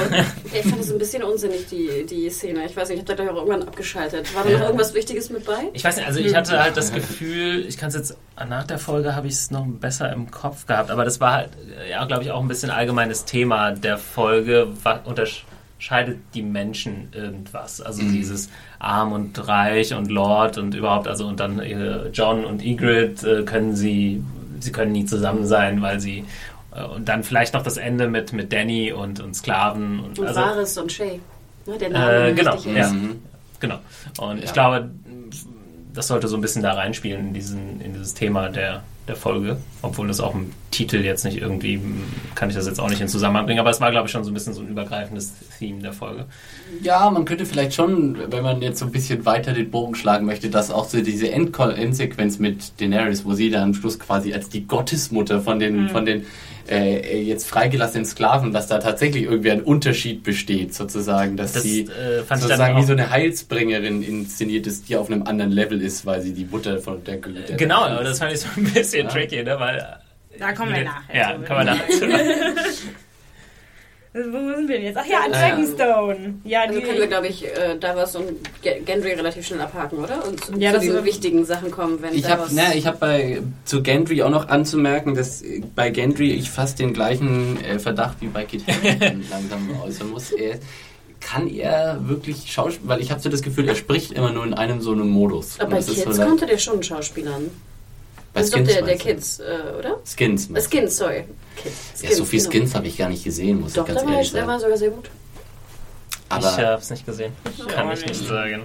Ja, ist auch... Übrigens kleiner Serientipp. Erste Staffel Skins, hervorragend. ihr habt gehört, Leute. Da spielt auch Gilly mit. Genau. Äh, in, in, äh, man mag es gar nicht glauben, dass es dieselbe Person ist. Cassie, eine wunderbare Rolle. Ja, aber das würde ich äh, auch wieder. Gendry ist einer der Figuren, der halt wenig äh, Möglichkeiten bekommt oder in wenigen Szenen irgendwie, ja, hat er noch nicht wirklich viel zu tun, außer Nee. mit Currys von Huten rumzumachen. Ja. Nee, Das ist Und sein- Schicksal. Aber das erzählt er ja auch, ne, Ja. dass er noch nie eine Frau gesehen hätte und dann käme sie. Und Ja. aber das, Das fand ich ein bisschen merkwürdig. Millions of people have lost weight with personalized plans from Noom, like Evan, who can't stand salads and still lost 50 pounds. Salads, generally, for most people, are the easy button, right? For me, that wasn't an option. I never really was a salad guy. That's just not who I am. But Noom worked for me. Get your personalized plan today at Noom.com. Real Noom user compensated to provide their story. In four weeks, the typical Noom user can expect to lose one to two pounds per week. Individual results may vary. Ich meine, Genau. in, in den Büchern kann man das dann vielleicht noch rechtfertigen, weil der da irgendwie 15 ist oder so, aber ich meine, das ist jetzt äh, ein ich habe relativ euch erwachsener gesagt, dass Mann. der 15 ist. Wollt ihr mir nicht glauben? ja, aber er Ja, sieht aber nicht aus wie 15. Die können doch niemals behaupten, dass Mann. 15 Ja, sein soll. ist er sieht aus wie der. Vater von Joran. Ja.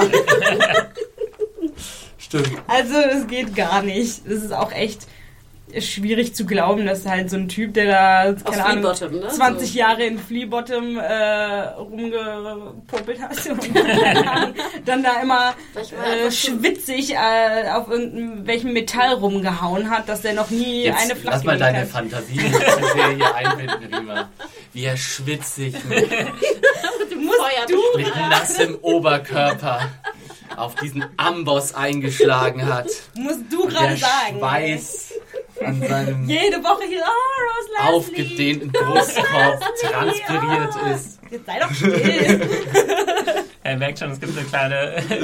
Das äh, fußt doch auf anderen Meinungsverschiedenheiten zwischen Philipp und Rima in der Redaktion, die mit einer Batman-Figur zu tun hat. Kein Insiderwissen. Ja. Also, ja, dann haben wir jetzt, also Davos ist äh, versessen drauf, Gentry rauszuholen aus dieser ganzen Nummer. Ja, weil offensichtlich äh, Renly und. Äh, nee, nicht Renly, Stannis. Ja. Stannis und äh, Melisandre? Melisandre äh, wieder davon überzeugt sind, das hat jetzt noch nicht gereicht. Genau, ja, vor allem, äh, sie haben ja die Nachricht vom Tod von Rob Stark erhalten und Melisandre ist ja fast äh, freudestrahlend, kichern, klatschen, springt sie durch den Raum, so, hahaha, ich hab's euch ja gesagt, so. Äh, und äh, wenn, eine, wenn ein Tropfen Blut sozusagen das schon bewirken kann, äh, äh, stell dir nur vor, was praktisch das ganze geopferte Leben von, von Gendry bewirken könnte, sagt Ja. sie ja, mehr oder weniger, aber so im übertragenen Sinne. Obwohl sie, ja, glaube ich, explizit sagt, dass sie ja nicht Credit jetzt dafür nimmt, dass sie für den Tod, sondern sie sagt ja einfach nur, ihr Glaube war so stark, ne? Dass, das, dass der Glaube und, und Rollo das jetzt äh, erfüllt haben. Ah, Rollo. Ja, mich hat so ein bisschen äh, genervt an dieser ganzen Sequenz oder diesen mehreren Szenen, dass es irgendwie so das gleiche war wie vor drei Folgen oder so, keine Ahnung. Ja. Und das da, oder das ähnliche, was in dieser kompletten Staffel mit, mit Davos und, und Stannis war, so, ja, jetzt hör doch mal auf mich, nee, die Melisandre hat recht, ach nee, doch nicht. Und ja, ich fand das echt total öde. ich fand das auch jetzt nicht gut. Das einzig Schöne fand ich diesen Sonnenuntergang im Ich Hintergrund. wollte gerade sagen, das war so, Das war eine coole war so Einstellung. bombastisch. Erstmal die ersten Einstellungen wie immer, ne? Dieser, dieser Drache da in der Wand, dieses ist fensterlose Raum, der super. Balkon davor und dann nachher das alles noch im Sonnenuntergang. Also ich fand, das war, das war traumhaft schön. Ja, Es war okay, das traurig, heißt, äh, wenn traumhaft ich und es war aber auch inhaltlich. Ihr habt doch alle keine Ahnung. Das ist doch viel spannender. also ich fand das äh, überhaupt nicht uninteressant. Ich fand es vor allem auch äh, genial, dass es wieder auf so, eine, äh, so einen Shot rausgelaufen ist, wo wir Stannis äh, in der Mitte hatten, äh, von vorne Ah, und ja. hinten hattest du auf der einen Seite der Schulter Davos und auf der anderen Seite der Engelchen Schulter und Melisandre. Genau. Genauso wie wir es in der ersten Staffel schon hatten, als äh, äh, Ned Stark zwischen äh, von auf der einen Seite seine Frau und auf der anderen Seite Master Luwin, die ihm damals praktisch gesagt haben, äh, die eine Seite geh nicht nach King's Landing, die andere Seite geh. Und äh, wie auch damals Ned Stark trifft Stannis hier die falsche, die falsche, vermeintlich, also würden wir wahrscheinlich alle sehen, falsche Entscheidung und sagt, Genry soll geopfert werden. Und ähm, ja, Ja, das ist- ist ja ich, nicht fand, ich, fand es, ich fand eine tolle, toll gespielte und toll ge gefilmte Szene und einfach auch, ja, der Konflikt dahinter ist doch auch spannend. Also, äh, also vielleicht gut, ich mag einfach die, den, die, sagen, die, geilst den Figurenkonflikt um Stannis. Und um Star Wars. Star Wars ähm, ist einfach mein Ding. Aber ja. das bringt ja überhaupt nichts Neues. Das, äh, diesen Konflikt hatten wir vor drei Folgen auch schon. Ich weiß, genau. Wir hatten, wir wussten schon, dass sozusagen Davos äh, nicht an Magic und so glaubt oder dagegen ist oder denkt, es hat was Böses. Wir wussten auch schon, dass Gendry in Lebensgefahr schwebt und geopfert werden soll. Das ist alles jetzt echt nichts Neues gewesen. Das sah schon cool aus. Aber dann gucke ich mir halt, wenn ich äh, mir die Staffel nochmal angucke, mir die Szene auf Mute an. Aber super fand ich dann, wie, wie Stannis ihn ja, also wie Stannis Davos zum Tode verurteilt und Davos dann sagt so, aber Moment, Moment, ich bin deine Hand, ne? Ja. Ich will dir raten, mich nicht zu töten. Ja, und dann im Endeffekt ist es ja eigentlich wieder Melisandre, die die Entscheidung Ja, aber auch fällt. ganz und dann easy, ist dann aber- so ein bisschen, na gut. Aber easy peasy, ne? Dann nimmt sie das so, liest es, mhm, guckt ins Feuer. Ja, er hat recht. es, war- also ich fand auch, es war ein bisschen simpel konstruiert. Nicht, dass ich die Spannung äh, dir ab, äh, absch- abtreten würde, aber ähm, ich fand auch, es war nichts wirklich Neues und wirklich nichts wirklich tief Bewegendes da drin.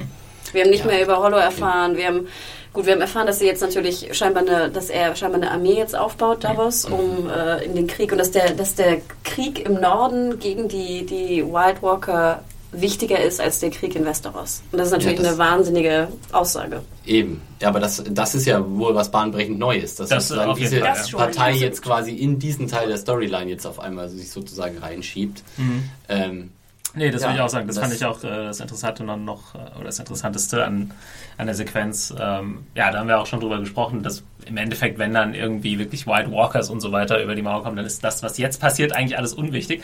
Auch ein interessantes er Erzählstruktur, wenn man, ich weiß nicht, ich stelle mir jetzt mal irgendwie drei Staffeln in der Zukunft vor, wenn irgendwelche krassen Battles gegen die White Walker oder sowas stattfinden, und dann denkt, hm, da war das am Anfang ja eigentlich doch gar nicht so wichtig. Aber äh, da bin ich gespannt. Ja. Stannis hat ja schon einen Kampf im Schnee vorhergesehen, in Mhm. einen Visionen vorher im Feuer. Ja, ja, stimmt. Tja. Da darf man gespannt sein, auf jeden Fall. äh, haben wir noch was in Dragonstone? Ja, Davos äh, setzt dann Gendry ins Boot. Ach ja, ich richtig. Ach ja, Ja, das, das fand sind ich zwei aber sehr verschiedene witzig, Szenen, ehrlich ja. gesagt. Da habe ich, Genau. hab ich zum Beispiel sehr gelacht. Ja, also äh, gute Gags hatte die äh, Folge auf jeden Fall. Muss ich auch sagen. Also fragt uns, kannst du schwimmen? Nee, dann fall nicht raus. mein Tipp an dich. Andersrum, wie er sich doch so ins Boot Ja. setzt das jetzt so alleine Das macht ja äh, wieder mal Game of Thrones hervorragend, dass sie Leute, die nie irgendwas gemacht haben, machen lässt. Und äh, man denkt nicht über die Probleme nach, äh, die man dabei eigentlich haben könnte. Genau. Also setze irgendjemand, der 20 Jahre in Flea Bottom gewohnt hat, in ein Boot. Ja, und vor allem dann äh, auch noch äh, Gendry, Gendry sagt, ja, aber sie suchen mich. Und äh, so, ja, sehen sie auch, wissen sie, wie du aussiehst? Ja. Und ich so, nee, ja gut, dann, was das interessiert Mich mich. suchen sie seit Ja, 20 Jahren. dies- mich suchen sie seit 20 Jahren. Nee, aber du hast recht, auch zum Beispiel, als Davos dann diesen Brief liest und einfach sagt, Neid, ne? Warum wird das mit G geschrieben? Ja. Also eine Ja. super banale Geschichte, aber echt, das ist süß, ja, stimmt. Okay, dann können wir, glaube ich, King's Landing. nach King's Landing kommen. Eigentlich auch mit der größte Teil dieser Folge. Beziehungsweise, ja, kann man nicht wirklich sagen. Na, Wir hatten- wir ich so hatten- nicht sehen. Wir hatten so viel, so viel Stuff in dieser Folge, aber es gibt auf jeden Fall äh, mehrere Szenen, die interessant sind.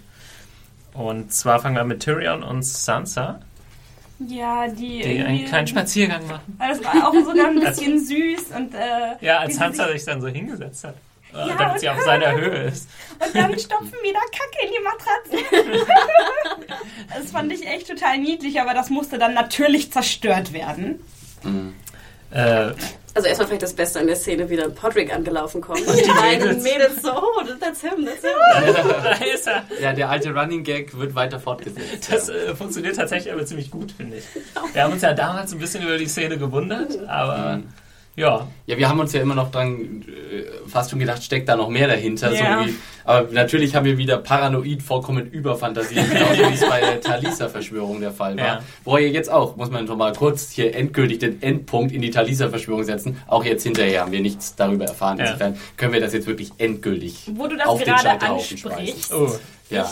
Wir kommen zu einem extra, äh, zu einem Special Feature unseres habe- heutigen Podcasts. Genau, ich habe online ähm, eine Übersetzung von Talisas Brief entdeckt. Und zwar von ähm, David J. Patterson oder Peterson, ähm, der Chef der Language Creation Society, die halt die Sprachen für Game of Thrones entwickeln. Ähm, also halt auch äh, Dothraki und eben ähm, das Valyrian. Mhm. Und der hat das auf seiner Seite dothraki.com gepostet, falls ihr das nachlesen möchtet. Der, der hat die Seite Dothraki. Könnte irgendwann mal eine sehr wertvolle Domain werden. Und äh, ja, es ist ein ganz banaler, kitschiger Brief an die Mutter tatsächlich. Soll, Ach so. ich, soll ich mal vorlesen? Ja, Bitte, bitte. Lies mal vor. Dearest mother, so much news I have to give you from over the seas. I find myself held by the arms of a husband I never expected to have. They say he is a king, and of my heart That is true. he holds us safe, for now I am too. With his child beneath the heart that beats for him. The war rage is on, but soon, when it is all over, we shall come to you and celebrate together.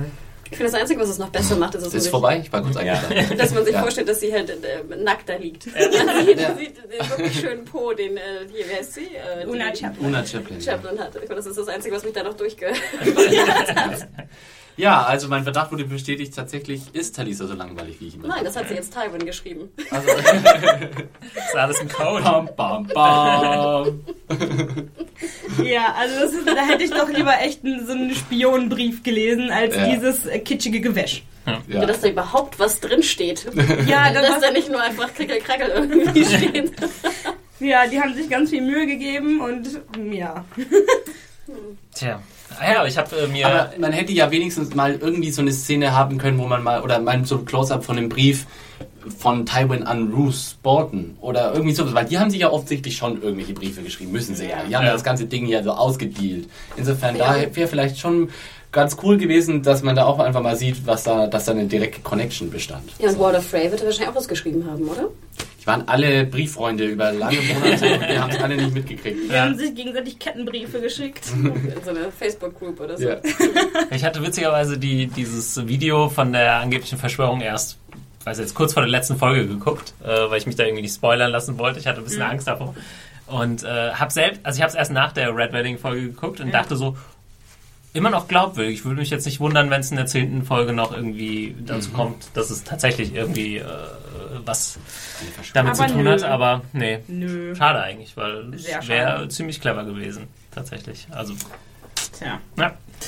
Aber wir waren bei Tyrion und Sansa und bei Podrick. Ja, nochmal zu Podrick. Also ich finde es einfach einen ganz cleveren Move, so vom, vom Drehbuch her, einfach zu sagen, okay, Podrick, der wird jetzt noch ein paar Mal vorkommen, wir müssen ihm irgendein Gimmick geben, Ja. damit der einfach interessanter wird, wenn er seine zwei Sekunden Auftritte hat. Und das Richtig. haben sie eigentlich ziemlich clever gemacht. Und ich finde, es steigert auch so diese, diese was an, an so einem, in so, einer Schlo in so einem Schloss einfach vorgeht, ne? An so einem Hof, dieser ganze, ne? Ja. Ich meine, Ja, dieses. Genau. Gossip. genau. Und äh, das, Gespräch, das Gespräch in Westeros war ja eigentlich die ganze Folge über lang, uh, hast du gehört, Rob Stark ist tot. Also das Ja. äh, finde ich immer wieder total spaßig an der Serie. Das war eben auch gut gemacht, so dass man irgendwie mitgekriegt hat, wie die, die Nachricht von diesem ganzen Massaker sich so verbreitet hat. Ja, apropos, wir kommen dann zum, zum Small Council Ja. Meeting und die Nachricht hat sich ja auch schon zu Joffrey Oh, umgesprochen. Mann.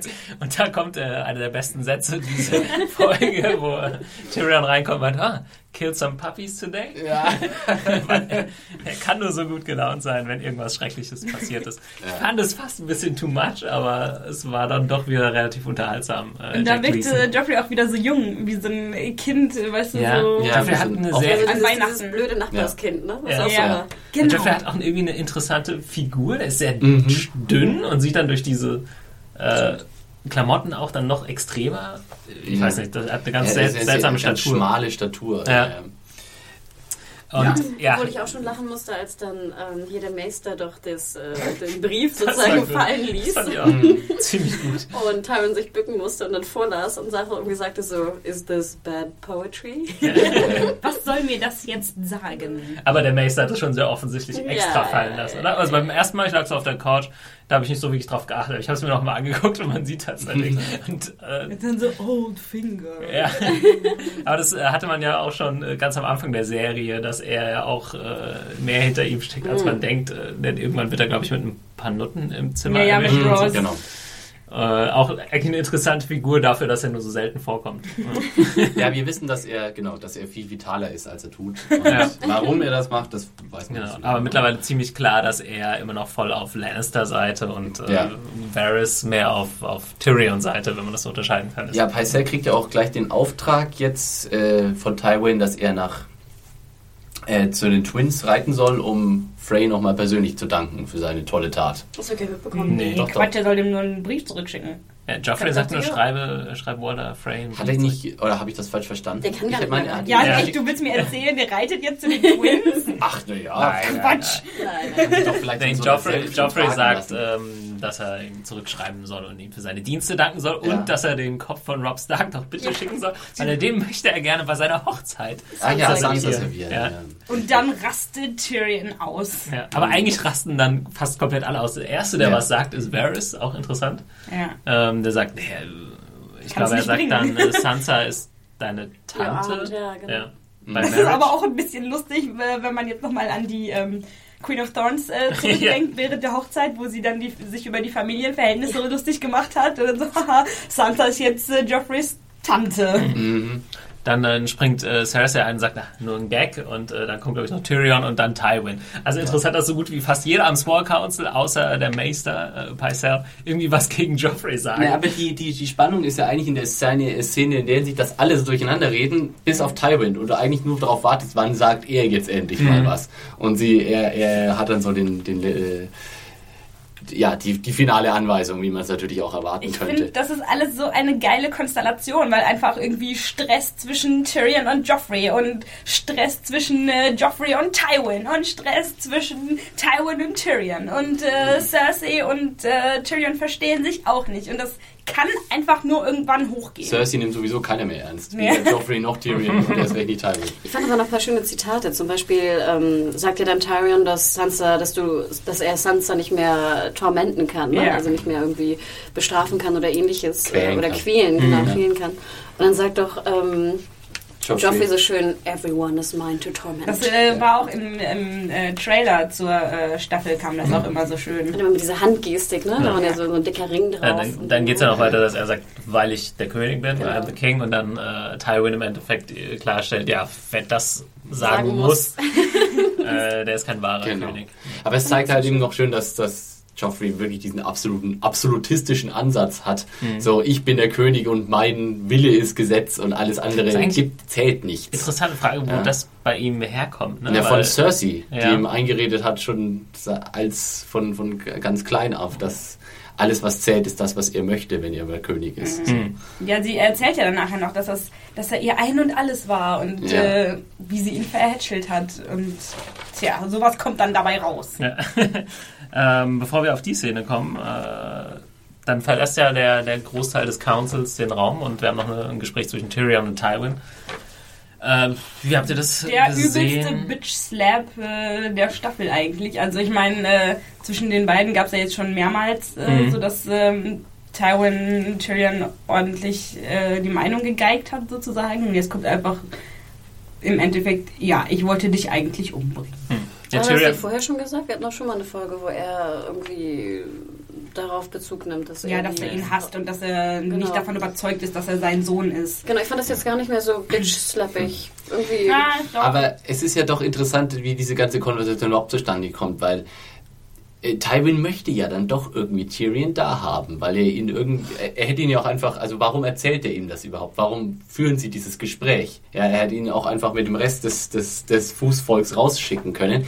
Er möchte aber doch noch irgendwie jemanden haben, den er da sozusagen, vielleicht, keine Ahnung, um sein schlechtes Gewissen zu beruhigen oder einfach nur jemanden anschreien zu können oder sich vor jemanden rechtfertigen zu können, weil er meinen, weil er das irgendwie verbalisieren muss.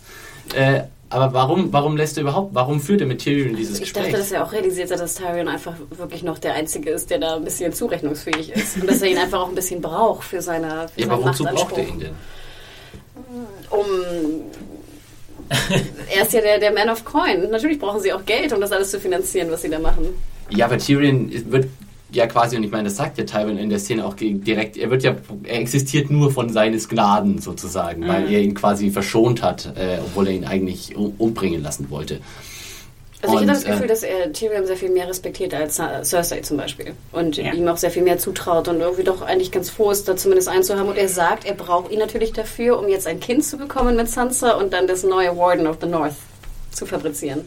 Das Ja. sagt er ja auch noch, ne, dass Family so wichtig ist. Ne? Die Familie sei das eine Hm. und das eine und alles. Und der, der Power hat oder Macht, ist der, der nach der Familie guckt und Nachkommen hat. Ihr unterstellte Tywin jetzt also im Grunde, dass er da ein bisschen Fürsorge oder ein bisschen Zuneigung gezeigt hat in seiner merkwürdigen Art. Ich Nein, glaube, ich ich unterstelle glaube ihm keine Fürsorge. Ich unterstelle ihm so eine perverse Faszinosum, genauso wie er es mit Arya hatte in Staffel 2. Dass er immer so ein Maskottchen braucht, an dem er so ein bisschen abprallen kann. Aber er braucht doch Tyrion jetzt doch für den Nach Nachfolger, für den Das war, glaube ich, ursprünglich das, der Ausgangspunkt des Gesprächs, oder? Ich habe mich jetzt nicht Nee, mehr genau das kam erinnert. Ich eher musste- später. Ja. Es ging dann halt erst noch um die Red Wedding und dass er da ja überhaupt kein schlechtes Gewissen habe und was, äh, ja, was hättest du denn an meiner Stelle getan? Stimmt, äh, Tyrion sagt noch einmal all for cheating. But, Ja. Das, das war auch immer Ja, so eben. äh, Warum hat Tywin das Gefühl, er muss sich vor Tyrion rechtfertigen? Oder warum, also wie gesagt, allein die Tatsache, dass dieses Gespräch so stattfindet, lässt doch schon tief blicken darauf, warum er irgendwie auf Tyrion, äh, also dass er irgendwie so ein, dass er Gefallen daran gefunden hat, nicht an Tyrion, sondern daran, sich mit ihm sozusagen äh, auseinanderzusetzen. in Ja, aber irgendeiner dann ist es ja schon doch eine Art von, ja, Respekt vielleicht nicht, aber doch eine Art von, von irgendwas, weil sonst würde er es nicht tun. Warum sollte er überhaupt mit ihm sprechen? Ich stimme dir zu, es ist eine Art von irgendwas. aber du weißt, was ich meine. Das Ja, ist aber- ja Respekt, äh, Anerkennung, irgendwas muss da drin sein, sonst würde er sagen, geh, weißt du, geh auch zu Bett. äh, Ja, genau. verschwinde. Ja, aber, das, ist es was, Zuneigung? Ty- ja, aber was, was Tyrion aus diesem Gespräch mitnehmen wird, ist, okay, mein Vater hasst mich und wünschte, ich wäre tot. Nein, soll Genau. natürlich jetzt erstmal hier Sansa schwängern. Ja, aber das äh, sozusagen das Wort zum Sonntag von Tywin war, Das ich er wollte dich umbringen. schon. Das haben wir in der Tschüss. Folge doch schon gesehen. Ja. Ja, aber so wie äh, traumatisiert, wie äh, Tyrion dann am Ende reingeguckt hat, äh, glaube ich nicht, dass äh, dem das schon vorher Ja, das so Ding war, dass er ja jetzt äh, alle, also ich glaube, Tyrion hat ja das gesagt, was man als Zuschauer so denkt. Äh, ja, warum sitzt Tywin auf so einem hohen Ross? Der bestimmt alles. Ist irgendwie ein bisschen unfair. So. Und das sagt Tyrion ja auch. Und äh, Tywin sagt jetzt im Endeffekt, ja, aber ich habe auch schon ein riesiges Opfer gebracht. Das war nämlich das und das. Das war nämlich, dass ich dich am Leben gelassen habe. Also das irgendwie bringt sich Tywin auch so in so eine kleine Opferposition, aus Und- der heraus er rechtfertigt, was er sonst so alles Und macht. ne? glaubt er, dass das jetzt ein Das guter Anreiz für Tyrion ist, dass er sich jetzt denkt, ach so, na wenn das so ist, ja, dann sollte ich wirklich einen Ja. Nachkommen zeugen. Ja, nee, ich hab's, ich hab's, äh, jetzt gerade fügt sich bei mir gerade noch so ein bisschen anders in meinem Kopf zusammen. Es ist ja quasi so, dass Tyrion ihn ja fragt, wenn ich das noch richtig habe, so, ja, kennst du keine Gnade, ja? Oder, oder hast du nicht auch schon irgendwas getan, was du eigentlich logischerweise hättest nicht machen, du, tu, äh, äh, eine Tat, die du nicht hättest äh, Tun tun, sollen. tun sollen. Und, und äh, Tywin sagt, ja, dich zu verschonen. Ja, und damals, und sozusagen, guck, was daraus geworden ist. Ja, und jetzt habe ich meine Lektion quasi gelernt, in dem Sinne, dass ich jetzt völlig ruchlos und gnadenlos vorgehe, was jetzt sozusagen im Red Wedding geendet ist. Insofern äh, schiebt praktisch Tywin tatsächlich die Schuld über diese Entscheidung Tyrion in die Schuhe auf einem gewissen abstrakten Level, weil er praktisch sagt, na, du hast mir es quasi, du warst es quasi, der mir die Gnade endgültig ausgetrieben hat. Ja. Ah, Oder ist das jetzt alles ein bisschen Ich zu weit nicht. hergeholt? Also ich fand immer noch interessant Hörer, diese, bin diese ich irre oder nicht? Schreibt. Ich fand interessant diese Erklärung, die er sagt. Ne? Er musste jetzt äh, die Leute bei der Red Wedding umbringen, um halt äh, im größeren Ganzen mehr Leben zu retten. Ne, das ist ja so ein bisschen diese Erklärung von, die wir ja immer schon gehört ja, haben. und die auch der, Stannis benutzt. Genau, die Stannis auch Und benutzt Jamie. und natürlich auch so diese klassische, ja, fast Atombomben-Begründung. ne? Mhm. Wir mussten die Atombomben werfen, um ne, den Krieg zu beenden. Das sagt er ja auch. Ne? Um die- den Krieg ist- zu beenden, mussten wir die Red Wedding machen, um noch mehr Leben nachher zu schützen. Es ist das gute alte Mr. Spock-Argument. Äh, Die Bedürfnisse weniger wiegen, nee, die Bedürfnisse vieler wiegen mehr als die Bedürfnisse weniger.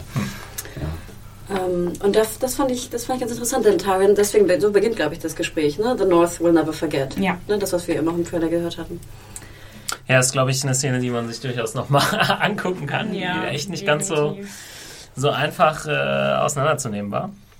Aber ja, wir haben dann noch ein Gespräch, ich weiß nicht, kommt das direkt als nächstes zwischen Tyrion und Cersei? Oder? Nee, das kommt ein bisschen später, ja. Ja, wir haben noch eine kurze Szene, wo wir Sansa offensichtlich hat sie mitbekommen, was passiert ist und Ja. dann am, am Fenster sitzt. Da wird aber, glaube ich, dann nicht mehr gesprochen. Nee, also aber das, ist ist, nur das so eine zeigt ja auch nur das von der Vertrautheit zwischen den beiden, die am Anfang der äh, Ja. Folge herrschte jetzt nichts mehr übrig ist Ja. durch äh, die Red Wedding. Und Tyrion hält sich dann auch logischerweise zurück. Ich glaube, er weiß dann auch, dass er da nicht mehr viel sagen kann. The Northerners will never forget, da gehört sie ja natürlich auch zu. Mhm. Das wird sie ihm nie verzeihen. Ja. Tja. Ja, dann äh, Szene, wo ich wieder sehr mit den Zähnen geknirscht habe. Shay. Äh, Varys und Shay. Ah, ja, wir haben es ja schon öfter äh, diskutiert und äh, ich weiß immer noch nicht genau, wem ich da die Schuld äh, in die Schuhe schieben muss, den äh, Autoren oder tatsächlich der armen Sibel Kikili. äh, das Problem, also Varys versucht äh, sie davon zu überzeugen, eigentlich auch relativ clever und logisch, du musst hier weg, Mhm. einfach weil es für Tyrion richtig gefährlich wird sonst. Ja. Und, äh, und das ist dann das Problem, was mich an dieser Figur stellt. Sie hat in dieser Staffel nichts Sympathisches gemacht. Also am Anfang, äh, ich kann mich noch erinnern, als Tyrion sie quasi kennenlernt, irgendwie in diesem Kriegscamp, sie hat auch was, äh, erzählt ihr, glaube ich, seine Geschichte und sie erzählt ihm äh, seine, ihre Geschichte und sie bonden irgendwie so ein bisschen. Sie ist auch sympathisch und lustig. Und in dieser Staffel ist sie einfach die Zicke. Ja. Und, äh, sowas, da kannst du irgendwann als Zuschauer, kommst du da, glaube ich, nicht mehr drum rum. Ja, Sie hat nicht zu Ich hassen. verstehe diese Rolle einfach nicht. Ich meine, er macht, was gibt, die macht dir ein gutes Angebot. Ne? Hier sind Diamanten, geh in eine von den Free Cities, du wirst irgendwelche Verehrer haben und ein gutes Leben Mhm. haben, gut ist. Denn, er sagt es ja explizit, dass Tyrion ist irgendwie ein guter, Tyrion, sorry, ist ein guter, der wird ein guter Leader irgendwie werden. Ne? Größeres steht ihm bevor, aber du hinderst ihn daran, das zu werden. So, dann sagt sie, ja, aber ich bin ja irgendwie nur die arme Maid, ne? Sie guckt doch mal rum, zickig, dass sie jetzt irgendwie Chamberpots lernen muss. Ja. Trotzdem sagt sie aber auch, dass sie Tyrion, Tyrion liebt und auch Sansa liebt. Ja, ja. Und ich finde, das macht immer, diese Rolle ist einfach so ungreifbar. Das macht halt auch ihre- überhaupt keinen Sinn. Wenn sie sie wirklich lieben würde, dann würde sie zumindest mal drüber nachdenken. Ja, und sie kommt doch aus Äh, dem Ghetto, da soll sie doch froh sein, da am Hof irgendwie den Chamberpot zu wechseln, oder? Ich denke, was ist denn die Alternative? Weiterhin eine Nutte auf dem Kriegscamp zu sein? ja. ja. Ja, super. Verstehe, ja, dann also, würde ich lieber einen Chamberpot wechseln. Aber da hast du echt äh, was Richtiges gesagt, dass sie kaum sympathisch gezeigt wurde, diese Staffel. Mhm. Das Einzige, was halt noch für sie spricht, ist sozusagen ihre Zuneigung Sansa gegenüber, weil sie ja ihr, also auch in Szenen mit ihr immer nett, sehr nett zu ihr ist und auch auf sie achtet und so. Und Aber natürlich auch ihre Zuneigung zu Tyrion. Das spricht natürlich auch für sie. ja, aber die, ja, aber die, sich- die, ist mittlerweile irgendwie so, die kommt mir so egoistisch vor. Ja, ich mag Tyrion, aber nur, ja, ich weiß Ja, nicht, aber ich will Frage. halt auch, weil ich will auch halt äh, irgendwie eine tolle Lady sein. So. Ja, aber das macht doch keinen Sinn, gerade wenn sie aus diesem Ghetto kommt, den, den sie Ja. beschreibt und mit Also, 13 irgendwas passiert ist. Es wird was. immer gesagt, dass sie Tyrion liebt und deswegen da bleibt, aber ich merke da nichts von. Ich, also Ja, vor allem also von ihrem spätestens Verhalten her denke ich dann immer, sie will, ist jetzt wegen dem Geld da. Aber denkt ihr, das ist die Rolle oder ist das Sybil Kikilis Schauspiel? Ja, das weiß man nicht so genau. Ich habe schon das Gefühl, dass es ein bisschen Sibyl Kikelis Schauspiel ist, vor allem auch, weil es eben diesen, dieser harte Dialekt, den sie dann ja doch auch hat, das immer so ein bisschen halt sehr, sehr, ja, sehr böse, also nicht böse, aber irgendwie zickig halt rüberkommen lässt. Ich Vielleicht, hab- wenn man das anders sprechen würde oder wenn es diese Rolle letzten- einfach auch diesen deutschen Akzent nicht hätte, dann würde das vielleicht gar nicht so rüberkommen. Ich Aber in den letzten nicht. Staffeln haben wir es ihr doch auch abgekauft, dass, sie, dass ihr wirklich was an Tyrion liegt, Mhm. oder? Haben wir? Ja. Du nicht? Also ich habe bisher nicht so daran gezweifelt. Ich fand die beiden also zusammen toll und die Zuschauer, Zuschauer haben viel in diese Beziehung investiert und mögen die beiden Ich zusammen. dachte halt immer, so. sie wäre eine Nutte und sie macht es fürs Geld oder für die Position. Sorry, Echt? so war das Findest- doch auch im Buch, oder? Tatsächlich? Shay ist doch im Buch. Ja, aber Shay ist im Buch ein ganz anderer Charakter. So, aber im Buch ist sie doch sehr berechnend und es geht ums Geld und ums, ums weiter hochkommen, oder? Wenn ich es recht erinnere. Ich würde sagen, es ist auch Ja. ambivalenter, aber Da, da würden wir jetzt, ja, Das können wir find, nicht das wissen. können wir nicht wissen. Weil die Ja, Shay sehen wir ja nur ja. aus der äh, Sicht von Tyrion und der ist natürlich ja total hin und weg und auf Wolke 7. Aber jetzt zum Beispiel das Ende der Szene war ja, dass sie ihm die Diamanten wieder zurückwirft und irgendwie so bitchy sagt, ja, er soll mir das selber sagen. Ja, die, aber ich glaube, Ja. das ist auch der Grund, da würde ich dir jetzt fast verteidigend, äh, äh, also Shay verteidigen. Äh, sie ist auch, glaube ich, deswegen so zickig, weil sie glaubt eben, Varys äh, ist von Tyrion äh, geschickt, weil Tyrion Mhm. quasi nicht selbst äh, sie wegschicken möchte und er Ja, quasi echt? als, feig, Ja, äh, als genau. feige Vorhut geschickt wurde. Ja, Also genau, Das aber- aber, dann auch am Ende der Szene. Genau, aber da denke ich mir, ist sie doof, weil sie, also das Ja. versteht sie dann wieder. Sie versteht die Sachen dann auch oft nicht. Ne? Sie versteht Ja. jetzt Varys auch in dem Moment überhaupt nicht, weil sie nur denkt, Tyrion hat das gesagt und hat ihn vorgelegt. Und es geht ja doch auch immer noch um ihre Haut. Ich meine, sie ist doch die Erste, die am Galgen ja, das versteht sie auch nicht. Ja, das versteht eigentlich nicht sehr viel. Ja, genau. Die ist einfach blöd. Aber wie gesagt, dann, ich bin da echt nicht der Erste, der irgendwelche Figuren oder Schauspieler oder Charaktere verurteilt, aber da, oder besonders die Schauspieler verurteilt, aber da äh, hätte ihr eine, eine Szene gut getan in der Staffel, wo einfach mal wieder irgendwie was gut läuft zwischen den beiden. Ähm, Ich verstehe halt nicht diese, diese ganze, diese Probleme, die sie hat damit, die Chambermaid von Sansa zu sein, weil ich immer noch denke, das ist tausendmal besser als jeden anderen Job, den ist sie auch- wahrscheinlich Ja, aber man weiß ja gar Fall, nicht ja. genau, woher Shay eigentlich kommt. Ich meine, die, der Ursprung des Charakters Na, ist sie, ja haben, nicht sie, sie geklärt. ist doch am Anfang eine Nutte und sie wird doch gekauft Naja, von als, Tyrion als auf dem Tyrion Feld. sie trifft, ist, äh, ist sie eine Nutte. Ja. Aber ihr, Her ihre Herkunft ist immer noch. Äh, Sie ist ja offensichtlich eine Nutte, seit sie geheimnisvoll. 13 Ja, ist. so. Nee, seit sie Neun. 9 ist. Neun, genau. Ja, das war also ich meine, so so viel besser kann es vorher ja auch dann... Naja, wenn ihr euch äh, erinnert, in der ersten Staffel spielen Tyrion und Shay dieses Lügenspiel. Man muss immer trinken, wenn man bei einer Lüge erwischt wird. Und da gibt es sogar dann irgendwie die Frage so, ähm, also du bist, äh, Tyrion fragt sie, ob sie praktisch von niederer Geburt ist. Und sie sagt nein. Ja, aber es kann Ja. auch alles gelogen sein, was Ja, sie da und, und wenn, Spiel- dann ist trotzdem 15 Jahre Chambermaid irgendwie... nee, jetzt ein Jahr Chambermaid zu sein, besser als 15 Jahre Nutte. Also ich, Ja, ich weiß jetzt auch nicht. Ich bin, ich bin, äh, ja, ich bin, ich werde aus dem Charakter ja, ich bin, ich bin hier der originale Sansa, äh, Shay-Hater, ja. Das muss äh, Protokoll geben. Auch dieses, wir haben doch auch, Anfang der Staffel haben wir doch überlegt, ob sie wirklich Sansa mag oder es nur berechnend ist. Und jetzt auf einmal sagt sie, sie liebt sie. Fand ich auch ein bisschen irgendwie schnell und weit hergeholt. Eine Sache noch, äh, weil wir eben bei sie bei Kiki waren und äh, Philipp, du hast ja darüber gesprochen, ja, man weiß nicht, ist das, weil sie Deutsche ist und bla bla. Also ich fand es interessant, ich habe auch in einem amerikanischen Game of Thrones Podcast, haben sie auch über die Figur gesprochen.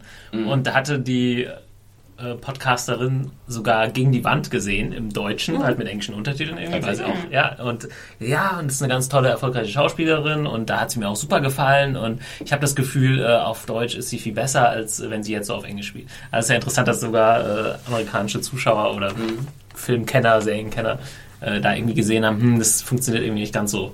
Haben Sie auch ihre Pornos gesehen? Ich weiß gar nicht, ob sie darüber gesprochen haben. Also in den IMDb-Foren wird das regelmäßig äh, häufig kommentiert. Da ist immer mal wieder so ein, so ein Beitrag so, hey, shaded porn, look at this. Check it out, ja. Ja, genau. Ja gut, klar, das kann man jetzt... Äh, Ja, wir verlinken dann jetzt auch mal genau. im Beitrag. Klar, das hat ja damals irgendwie Wellen geschlagen in Deutschland, aber jetzt ist sie international bekannt. Gut, da muss sie dann irgendwie damit leben. Da muss man Also halt ich muss durch. auch sagen, ich fand sie wirklich auch gegen die Wand, fand ich, war sie bombastisch und hat super gespielt, wirklich. Vielleicht Ähm, ist es tatsächlich einfach die englische Sprache, ja. Und äh, ein bisschen das Skript. Dass sie ein bisschen äh, undankbare Szenen im Moment irgendwie wer versteht zuschustert. sie, ver- versteht sie Shay auch nicht. Ja, vielleicht. okay, ähm, Jetzt kommt Cersei. jetzt kommt Cersei. Meine Freundin. Hm, Tyrion und Cersei, das war auch so eine Szene, mit der konnte ich nicht so super viel anfangen, weil ich Ähm. irgendwie auch das Gefühl hatte, das hatten wir alles schon mal. Erstens Ehrlich das und gesagt- zweitens fand ich es unglaubwürdig, dass Cersei auf einmal dann schon wieder so umtrifft und Tyr- Tyrion gegenüber ihr Herz so ausschüttet. So. Das Ja. war das Problem, was ich in dieser Szene hatte. Ich glaube, diese Szene ist einfach nur, hat einen einzigen äh, Grund, nämlich Foreshadowing, den ich aber, das sieht man dann natürlich nur, wenn man weiß, was kommt, würde ich jetzt sagen. Ähm, so für die Szene an sich und jetzt für die Handlung der dritten Staffel und so spielt sie nicht wirklich eine Rolle. Es ist halt nur auch irgendwie sozusagen eine Vorbereitung auf etwas, was vielleicht noch kommt. Sage ich jetzt mal. Genau, weil sie betont ja in dieser Szene eigentlich nur, dass sie ähm, sehr unglücklich war, hätte sie keine Kinder gehabt. Ne? Weil ich glaube, da fängt es an damit, dass sie, dass er Sansa ja glücklich machen könne, indem er ihr ein Kind schenkt. Ja. Denn nur sie hätte das jetzt ertragen hier in King's Landing durch ihre Kinder. Genau. Ähm, und ja, ich weiß auch nicht, ich fand die Szene war auch ein bisschen, ich fand witzig, wie sie reinkam und erstmal zu Podrick sagte, move oder irgendwas. ne? Also, leave, verschwinde, leave, leave, genau, ja. genau. Das fand ich wiederum ganz witzig. Aber ich fand auch, das war so, ich hatte jetzt irgendwie nichts, keine neuen Erkenntnisse da jetzt wirklich von Wir haben diese Szene schon gesehen in anderer Form. Sie sagt jetzt nur, dass irgendwie auch, genau ja. ein, ein Monster, wenn du heute, wenn du als, Man, als Erwachsener ein Monster bist, heißt das nicht, dass du als Baby ein Monster warst. Mhm. Ne? Sie betont nochmal, wie süß und knuddelig irgendwie Joffrey als Kind war. Ich fand mir auch Baby Joffrey irgendwie ganz tja. Du ich, kleiner ich fand auch die verstehst du. Szenen waren auch solche Szenen gerade in der Episode waren auch fast zu kurz, um wirklich Mhm. jetzt Tiefgang zu bekommen. Ich fand, die waren auch irgendwie zu schnell. Ja, die, aber bei der Szene war es tatsächlich so, ich glaube, da sind wir uns relativ einig, das hatten wir schon. Hm. Wir brauchten das nicht, also ich musste das nicht nochmal sehen, sozusagen, Cersei und die tragische Beziehung zu ihren Kindern. So, das, Ja. das und wir wissen auch, dass, dass Tyrion und Cersei, Mehrfach. wenn sie gerade mal nicht irgendwie mega im Stress sind, sich mal zusammensetzen können und quatschen und sie werden nicht die besten Freunde, aber sie wissen auch irgendwie, was der andere durchgemacht hat, so ein bisschen. Ne? Und du hast recht, äh, Rima, würde ich dir wahrscheinlich recht geben, dass es eher Foreshadowing ist, ne? Ja, also vielleicht wäre so eine Szene dann in der nächsten Staffel tatsächlich besser Genau. aufgehoben. Kommen wir doch mal zu dem Lannister, der in den letzten zwei Episoden vor allem durch Abwesenheit geglänzt hat. Yay! Jamie! Senior Jamie äh, kommt in Country Boy. Landing Dann genau. an. Mittlerweile zum Country Boy er sah aus wie so ein geworden. Samurai. Stimmt, ne? In dieser Yokota oder was auch immer er da anhatte. Schon. Äh, Ja, ja, wir haben diese kleine Szene, wo er quasi in King's Landing Ja. durchs Stadttor kommt oder keine Ahnung durch die Straßen zieht. Und sie keiner erkennt den Brad Pitt von Westeros. sozusagen, ja. Das ist, Aber es sah schon ein bisschen befremdlich aus, wie sie, also es waren ja zu dritt quasi und sie waren nur zu dritt äh, irgendwie, also Brienne, Jamie und Qyburn und sie laufen da so durch diese Straßen durch, wie so zwei, drei Zombies so mit offenem Mund so, äh, Ja, und Jamie geht auch so süß und Ja, sein, ja. sein Ärmel schlackert so. Also Ja, das total niedlich. Oh. er gibt so voll das mitleidige Bild ab einfach. Ja, und dann Brienne fand ich aber auch krass, so ein bisschen hinterher, ne? War so ein Ja. paar Metern hatte sie ja auch diese riesen Narbe, so, Ja. so im Nacken. Mhm. Also, Und dann hat sie ihm noch so einen ermutigenden Genau. Blick zugeworfen. Und trennen Ja. sich dann, ja, also sie trennen sich dann quasi. Meinst du, der hat sie mitgenommen zu Cersei? Cersei, genau, oh je. Hi Cersei, Das ist meine neue Freundin. Kann ich vorstellen. Das fand ich aber auch, also man hat halt gemerkt, dadurch, dass er gar nicht erkannt wurde, das ist halt einfach nicht mehr der Kingslayer, das ist jetzt eine ganz andere Person. Und trotzdem ist das Erste, was er gemacht hat, zu Cersei gehen. Ja, na klar. Das fand ich, da muss ich schon mal so ein bisschen witzig. Die Szene fängt ja an, wie Cersei so sitzt und dann diese komische Schlagmuschel da rausholt. Ja. Und das war so eine Muschel mit so, wie so, wie so, mit so Haken dran. Ne? Und dann so, das so eine ganz besondere Erinnerung an diese komischen Schlagmuschel jetzt sei. Und auch dachte so, hä? Ja, und dann steht auf einmal Jamie wie so ein Geist in der Tür. Und ich muss sagen, das fand ich war ein total, allein wie er da so da stand, ein total cooles Bild an Ja. sich. Einfach weil sie so, ja, so komplett so in einem, in einem Schaubild sozusagen gezeigt, wie, wie bergab ist mit der Person Jamie Lannister sozusagen. Und er hat sich auch so geschämt. Er sah so Ja. Echt. das Schönste fand ich, wie er dann sagt so. Ja, so genau. ganz leise nur. ne? Und so, als würde er sich, er weiß gar nicht, wie traut er sich jetzt überhaupt und so. Und der war irgendwie voll am Ende und sie dreht sich nur so total schockiert um. Und ich meine, er hat sich bestimmt gewünscht, dass sie aufspringt und ihm um den Hals fällt. Und Den Blick habe ich noch nicht so ganz verstanden, weil ich fand, da hätte man jetzt auch irgendwie Freude, also nicht Freude, aber irgendwie doch Freude auch mit rein interpretieren können, dass sie jetzt einfach so geschockt ist, ihn zu sehen und gar nicht glauben konnte, dass er jetzt zurück ist? Oder ist es jetzt Abscheu, der da in diesem Blick sein sollte, weil er jetzt den Stumpf hatte? ich Ja, glaube, das das ist einfach bewusst offen gelassen worden. Mhm. Äh, da müssen wir uns jetzt ein Jahr lang drüber Gedanken machen. Aber ich meine, du musst ja echt so denken, dass vorher, nachher sozusagen, vorher Jamie in, wie in der ersten Staffel gesehen hat, weil sie glatt rasiert mit schnittiger Frisur und dieser strahlenden weißen Kingsguard-Rüstung und jetzt halt so mit diesem, mit diesem völligen, äh, äh, ja, so wie Brad Pitt privat rumläuft. Also mit, mit so diesem Zauselbart und den verfetteten Haaren und dem Stumpf und den Kl- Lumpen da in der Tür steht mit seinen heruntergezogenen Mundwinkeln. Das war schon, ja, tolles Bild so. Ja, und vor allem, wie sie da auch so sitzt in ihrem Reichtum und mit ihrer Muschel und so schön frisiert und alles ist schön. Ach, und auf einmal kommt dieser. Naja, alles Drink- ist schön. So Nee, schön optisch. Drauf, ne? So, Also wir dürfen ja nicht vergessen, dass eigentlich ja auch äh, Jamie der Einzige ist, der, der Cersei abgöttisch liebt. Und sie Ja. ja scheinbar auch die Einzige ist, die ihn abgöttisch liebt. Also sozusagen, ne? Vom, vom, vom, Lie- von der Liebe her. Also ich freue mich sehr, die Interaktion zwischen den beiden irgendwie Ja, jetzt zu das sehen. wurde jetzt wirklich sehr offen gelassen. Bei mir war die Szene so ein bisschen, ja, ich war auch ein bisschen ratlos. ist halt echt schwierig, weil das schon so weit weg ist, einfach diese Beziehung zwischen den beiden. Und Ja, sie haben auch nicht viel übereinander geredet äh, in ihren Naja, Cersei Einzelnen hat schon immer wieder nach Jamie gefragt. So. Ja, ja. Aber sie war halt eben auch hilflos. Sie konnte immer nur bei Tywin nachfragen, was ist eigentlich mit Jamie los? Aber ich, ja, ich versetze mich wieder jetzt Ganz unauffällig. Äh, Ja, was ist eigentlich mit Jamie? Hoffentlich merkt er nicht, dass wir miteinander schlafen.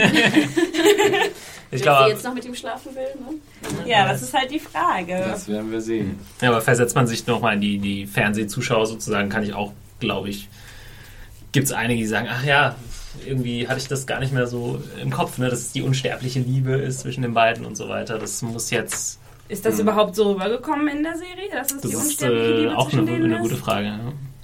weiß ich nicht. Hm, Na, ich meine, hat nicht Jamie schon erwähnt, dass er mit keiner anderen Frau geschlafen hat? Ah, ja, bis ja, auf ja. Cersei. Ja, stimmt. ist. Ähm, was schon, finde ich, Ist respektabel ist, wie auch immer man es nennen sollte. Ähm, ist ein Argument. also ich denke von ihm her eher als von ihr, oder? Also Von ich ihm hat man es mehr mitbekommen, ja, wahrscheinlich.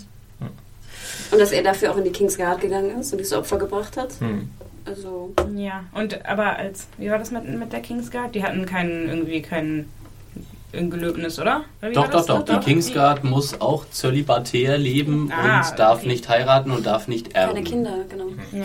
Das klappt Ja. bestimmt Deswegen auch ist wunderbar. eigentlich hier Mhm. ganz. Und deswegen ja. fand ich das Opfer immer sehr groß, was er für diese Ja. Liebe an Cersei geopfert hat. Im Grunde ist das fast wie eine Night's Watch, Ja. wie bei der Nur Kingsguard. in weiß. Nur, nur besser angezogen. dass er sich trotzdem knallt. Tja. Okay, kommen wir zum Ende der Folge und der Staffel. Und Oh. wir gehen nach äh, Oh mein Gott, wenn du das jetzt so sagst. Junkai. Junkai, richtig, danke. Und ähm, ja, wir haben nur diese kurze Szene, oder? Die Ja. ist eigentlich relativ lang. Ja. Dafür, dass so wenig passiert. Aber es ist nur eine Sequenz sozusagen. ja. Und zwar warten jetzt, nachdem in der letzten Folge Junkai mehr oder weniger liberated wurde, wie äh, Jorah Mormont sagt, der oder sagt es Sir Barristan? Ich weiß nicht mehr. genau. Nee, Nee, Jorah. Ja, also es wurde nicht erobert, sondern äh, die Leute wurden äh, befreit.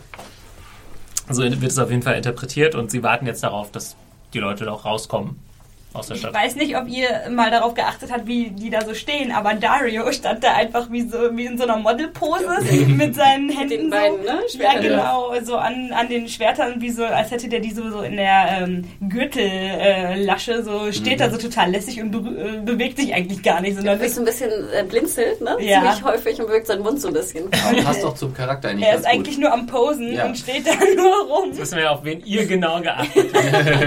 Obwohl ja hier die anderen beiden auch ziemlich pausen, ne? Also Ja. hier ist der Jorah hat die Beine ziemlich breit, ne? Und auch so die Hand so ein bisschen. Es ist sowieso so, so, Jetzt so so, so ein bisschen, äh, und jetzt bitte lächeln, genau. Ja. Und jetzt, Team alle. Kalisi.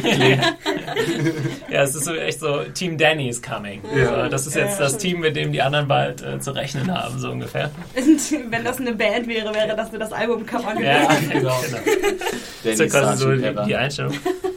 Ja, und okay, vergleich ich, was dann passiert ist, ja, also Also ich, ich habe es verglichen mit den anderen Enden der Staffel und von daher fand ich es ein bisschen enttäuschend. Mhm. Und ich, fand- wusste auch nicht so genau, wie ich das interpretieren sollte. Also da kamen diese armen dunkelhäutigen Menschen aus dieser Stadt Oh. und naja, es hatte so einen leichten Rassismus-Vibe. Ja, ja, schon. Das hab ich auch ja, viel die, die weiße gelesen. Frau kommt, Ja. um, um, um die armen die Sklaven armen- zu retten. Ja, die hatten noch so Ja, Ringe ja. um den Hals, oder? Ja. Die so Sklavenringe. Ja, das wurde auch viel äh, kritisiert online, habe ich auch gesehen. Tatsächlich, ja. Also ich kann, ja, kann mir auch vorstellen, wenn wir es jetzt andersrum sehen würden, da wären, weiß nicht, ganz viele weiße Leute und ein äh, schwarzer großer Herrscher, dann hätten wir auch gesagt, oh, was ist das? Äh, komischerweise habe ich das irgendwie vorher nie so empfunden. Ach, Ähm, ich finde, ich finde das sowieso, dass man da einfach auch ein bisschen zu, nicht zu empfindlich äh, reagiert. nee, nee, klar, äh, das, stimmt schon. Das ist Ja. äh, ähnlich, ich glaube, damals bei, bei Herr der Ringe gab es das Argument auch, dass Ja. die Kämpfer aus dem Süden irgendwie böse sind und dunkelhäutig, so, ja gut, ja. sind halt Kämpfer aus dem Süden, so. Äh, deswegen würde ich das auch nicht ganz so eng sehen, aber irgendwie, Also ich dachte auch dran, komischerweise. Ich fand, es hatte auch einen komisch, kleinen komischen Feel. Und ich hatte vorher die Kommentare nicht gelesen. das hatte so ein, äh, ich weiß nicht, das hatte so einen Propheten-Vibe, Ja. finde ich. Aber genau das sollte es ja auch haben. Ja. Das sollte ja praktisch herausstellen, dass Daenerys mittlerweile jetzt schon mehr als irgendwie eine, eine Königin ist, sondern sozusagen jetzt eine göttliche Verehrungsstufe schon erreicht hat, wo sie quasi von den ja, zur Mutter aller Sklaven geworden ist. Ja, Ich so eine es aber Mischung aus. trotzdem eigentlich ganz cool gemacht, so vom Feeling ähm, der, äh, der Szene. Fandet ihr so diese Ethno-Mucke, die da so dann lief, Die gut? fand ich gut, ja. Ich, mir war es mir war's ein bisschen Tick zu Afrika, muss ich sagen. Ich fand, ich fand, das klang wie Ademus von Carl Ja, okay. Also, Der Chor.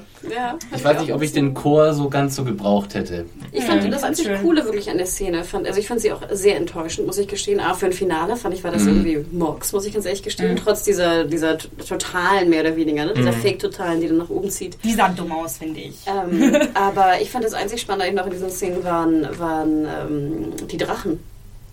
Ne, die Ja. einfach jetzt wirklich ein Tick größer waren und sie, Ja. sie standen so ein bisschen und, und Mhm. reckten so die Hälser und dieses Geschrei von den Drachen mag ich immer ganz gern. Also das fand ich so ein bisschen, das fand ich ganz schön. Ja, man hat halt immer das Gefühl, wenn die Macher sagen, so, äh, die, die, die Daenerys-Szenen sind nicht interessant genug, dann heißt es ja, dann Zu stellen wir halt einfach die Drachen mit rein. Zu Recht. Wer Ja. ja. übrigens, du hattest mir, Hannah, glaube ich, den Link geschickt von der deutschen Firma ähm, animiert. Äh, Pixamondo, ja. genau, Pixomondo, so rum. Ziemlich äh, gute Arbeit. Da kann man im Internet auch Features, irgendwie Featurettes sehen. Wahrscheinlich bei Genau, YouTube. das war sogar ein Sky-Feature, glaube ich, was ich dir geschickt hatte. Ne? Und da waren sie bei Pixomondo und hatten halt die Leute besucht. Und es gibt ja verschiedene Basen, die dann, das fand ich ganz interessant, Wo die sitzen die zuständig sind für verschiedene Sachen. Also scheinbar, glaube ich, haben sie ein Studio in Berlin, was, glaube ich, für Zerstörung zuständig ist. Kann das sein? ich glaube, die Drachenbewegungen wurden in Stuttgart oder Frankfurt gemacht. Stuttgart, glaube ich.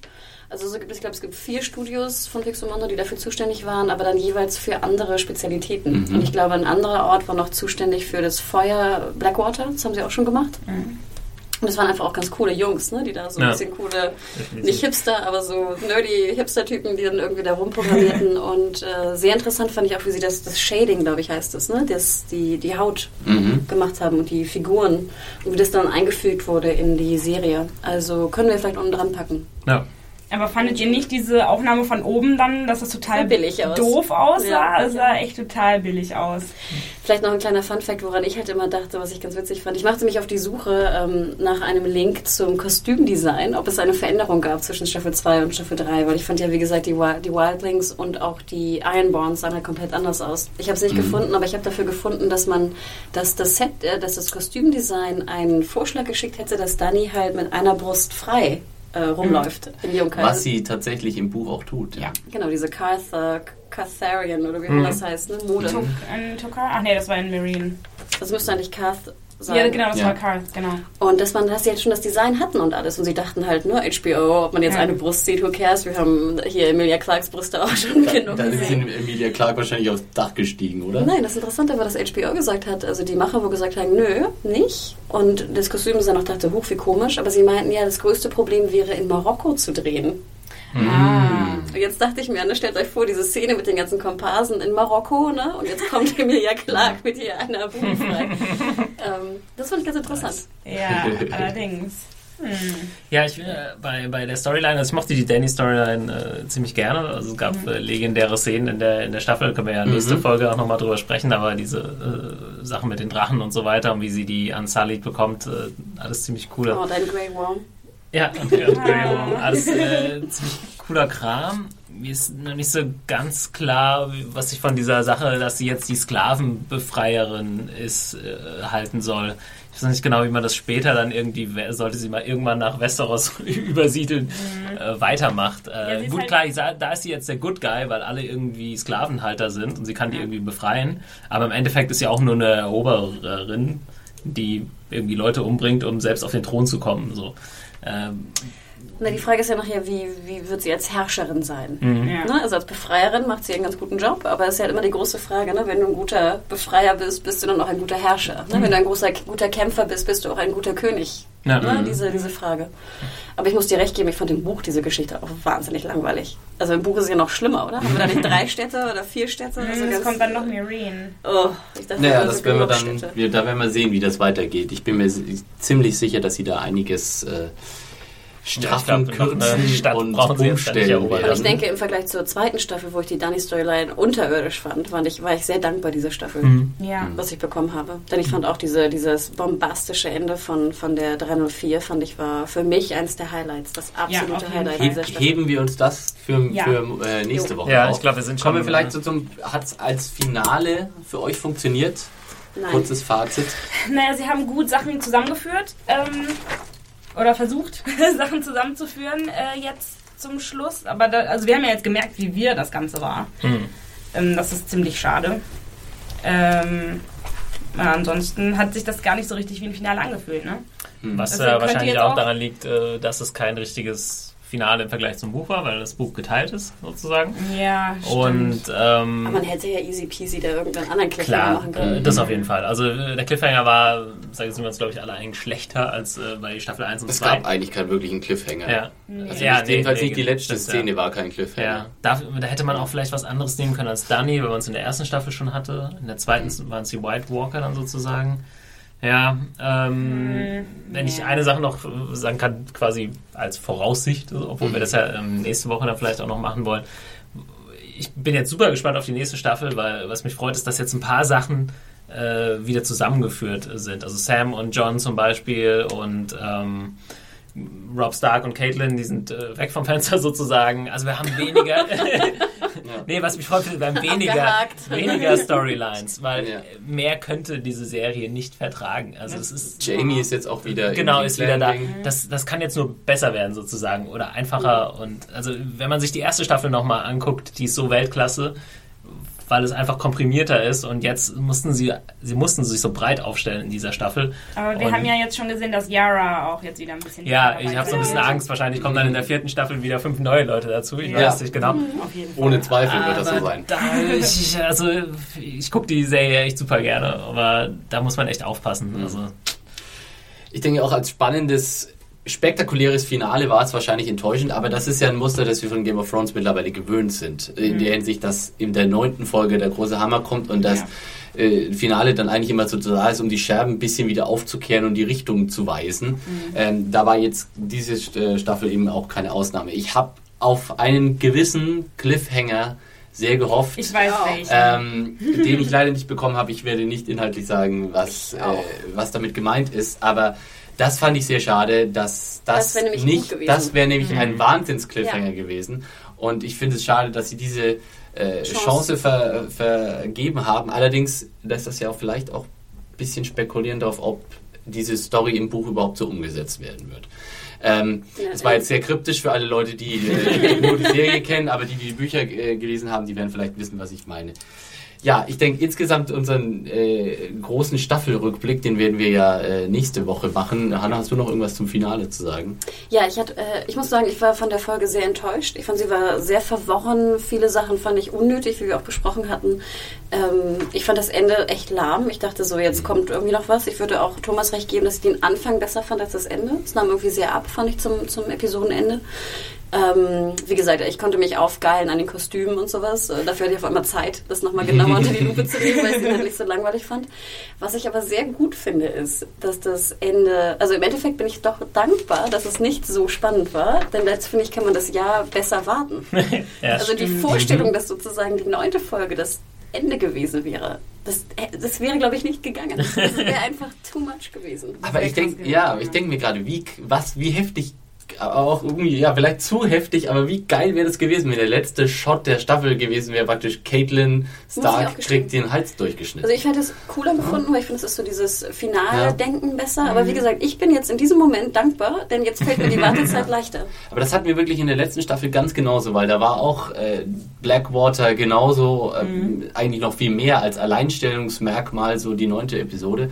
Und dann äh, auch hier da das Ende, so dass wir gedacht haben, wow, wenn sie jetzt die nächste Staffel machen können, dann wäre das, dann wäre das richtig krass. Aber es muss am Schluss noch mal so ein bisschen das Aftermath gemacht werden. Dafür ist immer die zehnte Staffel, äh, die zehnte Folge. Genau, da. und ich fand in dieser Staffel war es halt besonders schwer, weil es diese vielen Handlungsstränge gab. Ja. Wir haben ja so gut wie jeden Handlungsstrang jetzt in der Folge gehabt, dadurch wurde sie ein bisschen wirr und vielleicht nicht ganz so befriedigend als äh, Staffelfinale. Ja, ich würde sagen, Und du, halt Rima, was sagst du so, zu der so. Folge? Ich äh, fand die Folge an sich eigentlich ganz gut. Ähm, nur halt als Staffel, es ist halt nicht dieses richtige Staffelfinale-Feeling aufgekommen. Ähm, aber eigentlich mochte ich sie ganz gerne. Gut, äh, wir sehen uns dann nächste Woche nochmal oder hören uns äh, nächste Woche nochmal. Wir setzen uns nochmal zusammen und lassen nochmal Staffel 3 Revue passieren. Wir wollen aber vor allem auch äh, eure Fragen und Meinungen und so weiter hier dann äh, besprechen. Also schreibt uns fleißig an podcast.serienjunkies.de und da können wir uns dann auf jeden Fall Zeit nehmen. Wir haben auch diese Woche einige Mails bekommen, die wir jetzt nicht angesprochen haben. Werden wir vielleicht nochmal aufgreifen und äh, schreibt uns fleißig. Dann haben wir hier einiges zu besprechen noch. Genau, und vielen Dank nochmal für die fünfte und ein paar mehr Bewertungen von dem Film-Podcast. Wir haben also jetzt eine Sternchenanzeige und auch die anderen, die fleißig ähm, bewertet haben. Ähm, vielen, vielen Dank. Und Rima und ich waren auch sehr dankbar für die positiven Worte, die darüber kamen. Ja, wir freuen uns äh, sehr, dass ihr alle zugehört habt, diese Staffel. Und wir hoffen, dass ihr nächste Woche äh, nochmal mit einschaltet werden, würde eben das große Staffelfazit äh, ziehen werden und nochmal ein bisschen äh, Revue passieren lassen, Genau, ich glaub- dass diese dritte Staffel Game of Thrones so abgelaufen ist. können wir auch noch ähm, Infos geben, wie wir weitermachen mit dem Podcast. Das ist ja auch mal noch eine Frage. Wenn ihr da noch Vorschläge habt, was wir als nächstes besprechen sollen und so weiter, schreibt ihr auch einfach in die Genau. Kommentare oder in die Mails. Ja, Ja, das hiermit eröffnen wir Woche 1 nach Game of Thrones. Ja, ich äh, gehe gleich zurück zu meiner Zwangsjacke. Genau. Im Frühjahr 2014 wird sie, wird sie dann wieder befreit. Ich lass mich dann gleich Genau. einfrieren. Aus der Kühlkammer werden wir dann wieder rausgeholt. Ich kann jetzt ganz gut warten. Ja. Naja, es kommt ja, das es kommt ja sagst du neu jetzt. Wart mal, wart mal noch mal eine Woche. Wir haben ja eine Ersatzdroge werden wir finden, denke ich mal. Ich glaube Richtig. auch. Ja. Gut, Also. dann vielen Dank fürs Zuhören und bis zum nächsten Mal. Ciao. Ciao. Tschüss.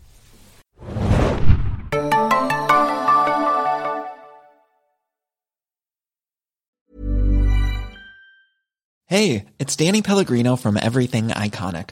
Ready to upgrade your style game without blowing your budget? Check out Quince. They've got all the good stuff, shirts and polos, activewear and fine leather goods, all at 50 to 80% less than other high-end brands. And the best part? They're all about safe, ethical and responsible manufacturing. Get that luxury vibe without the luxury price tag.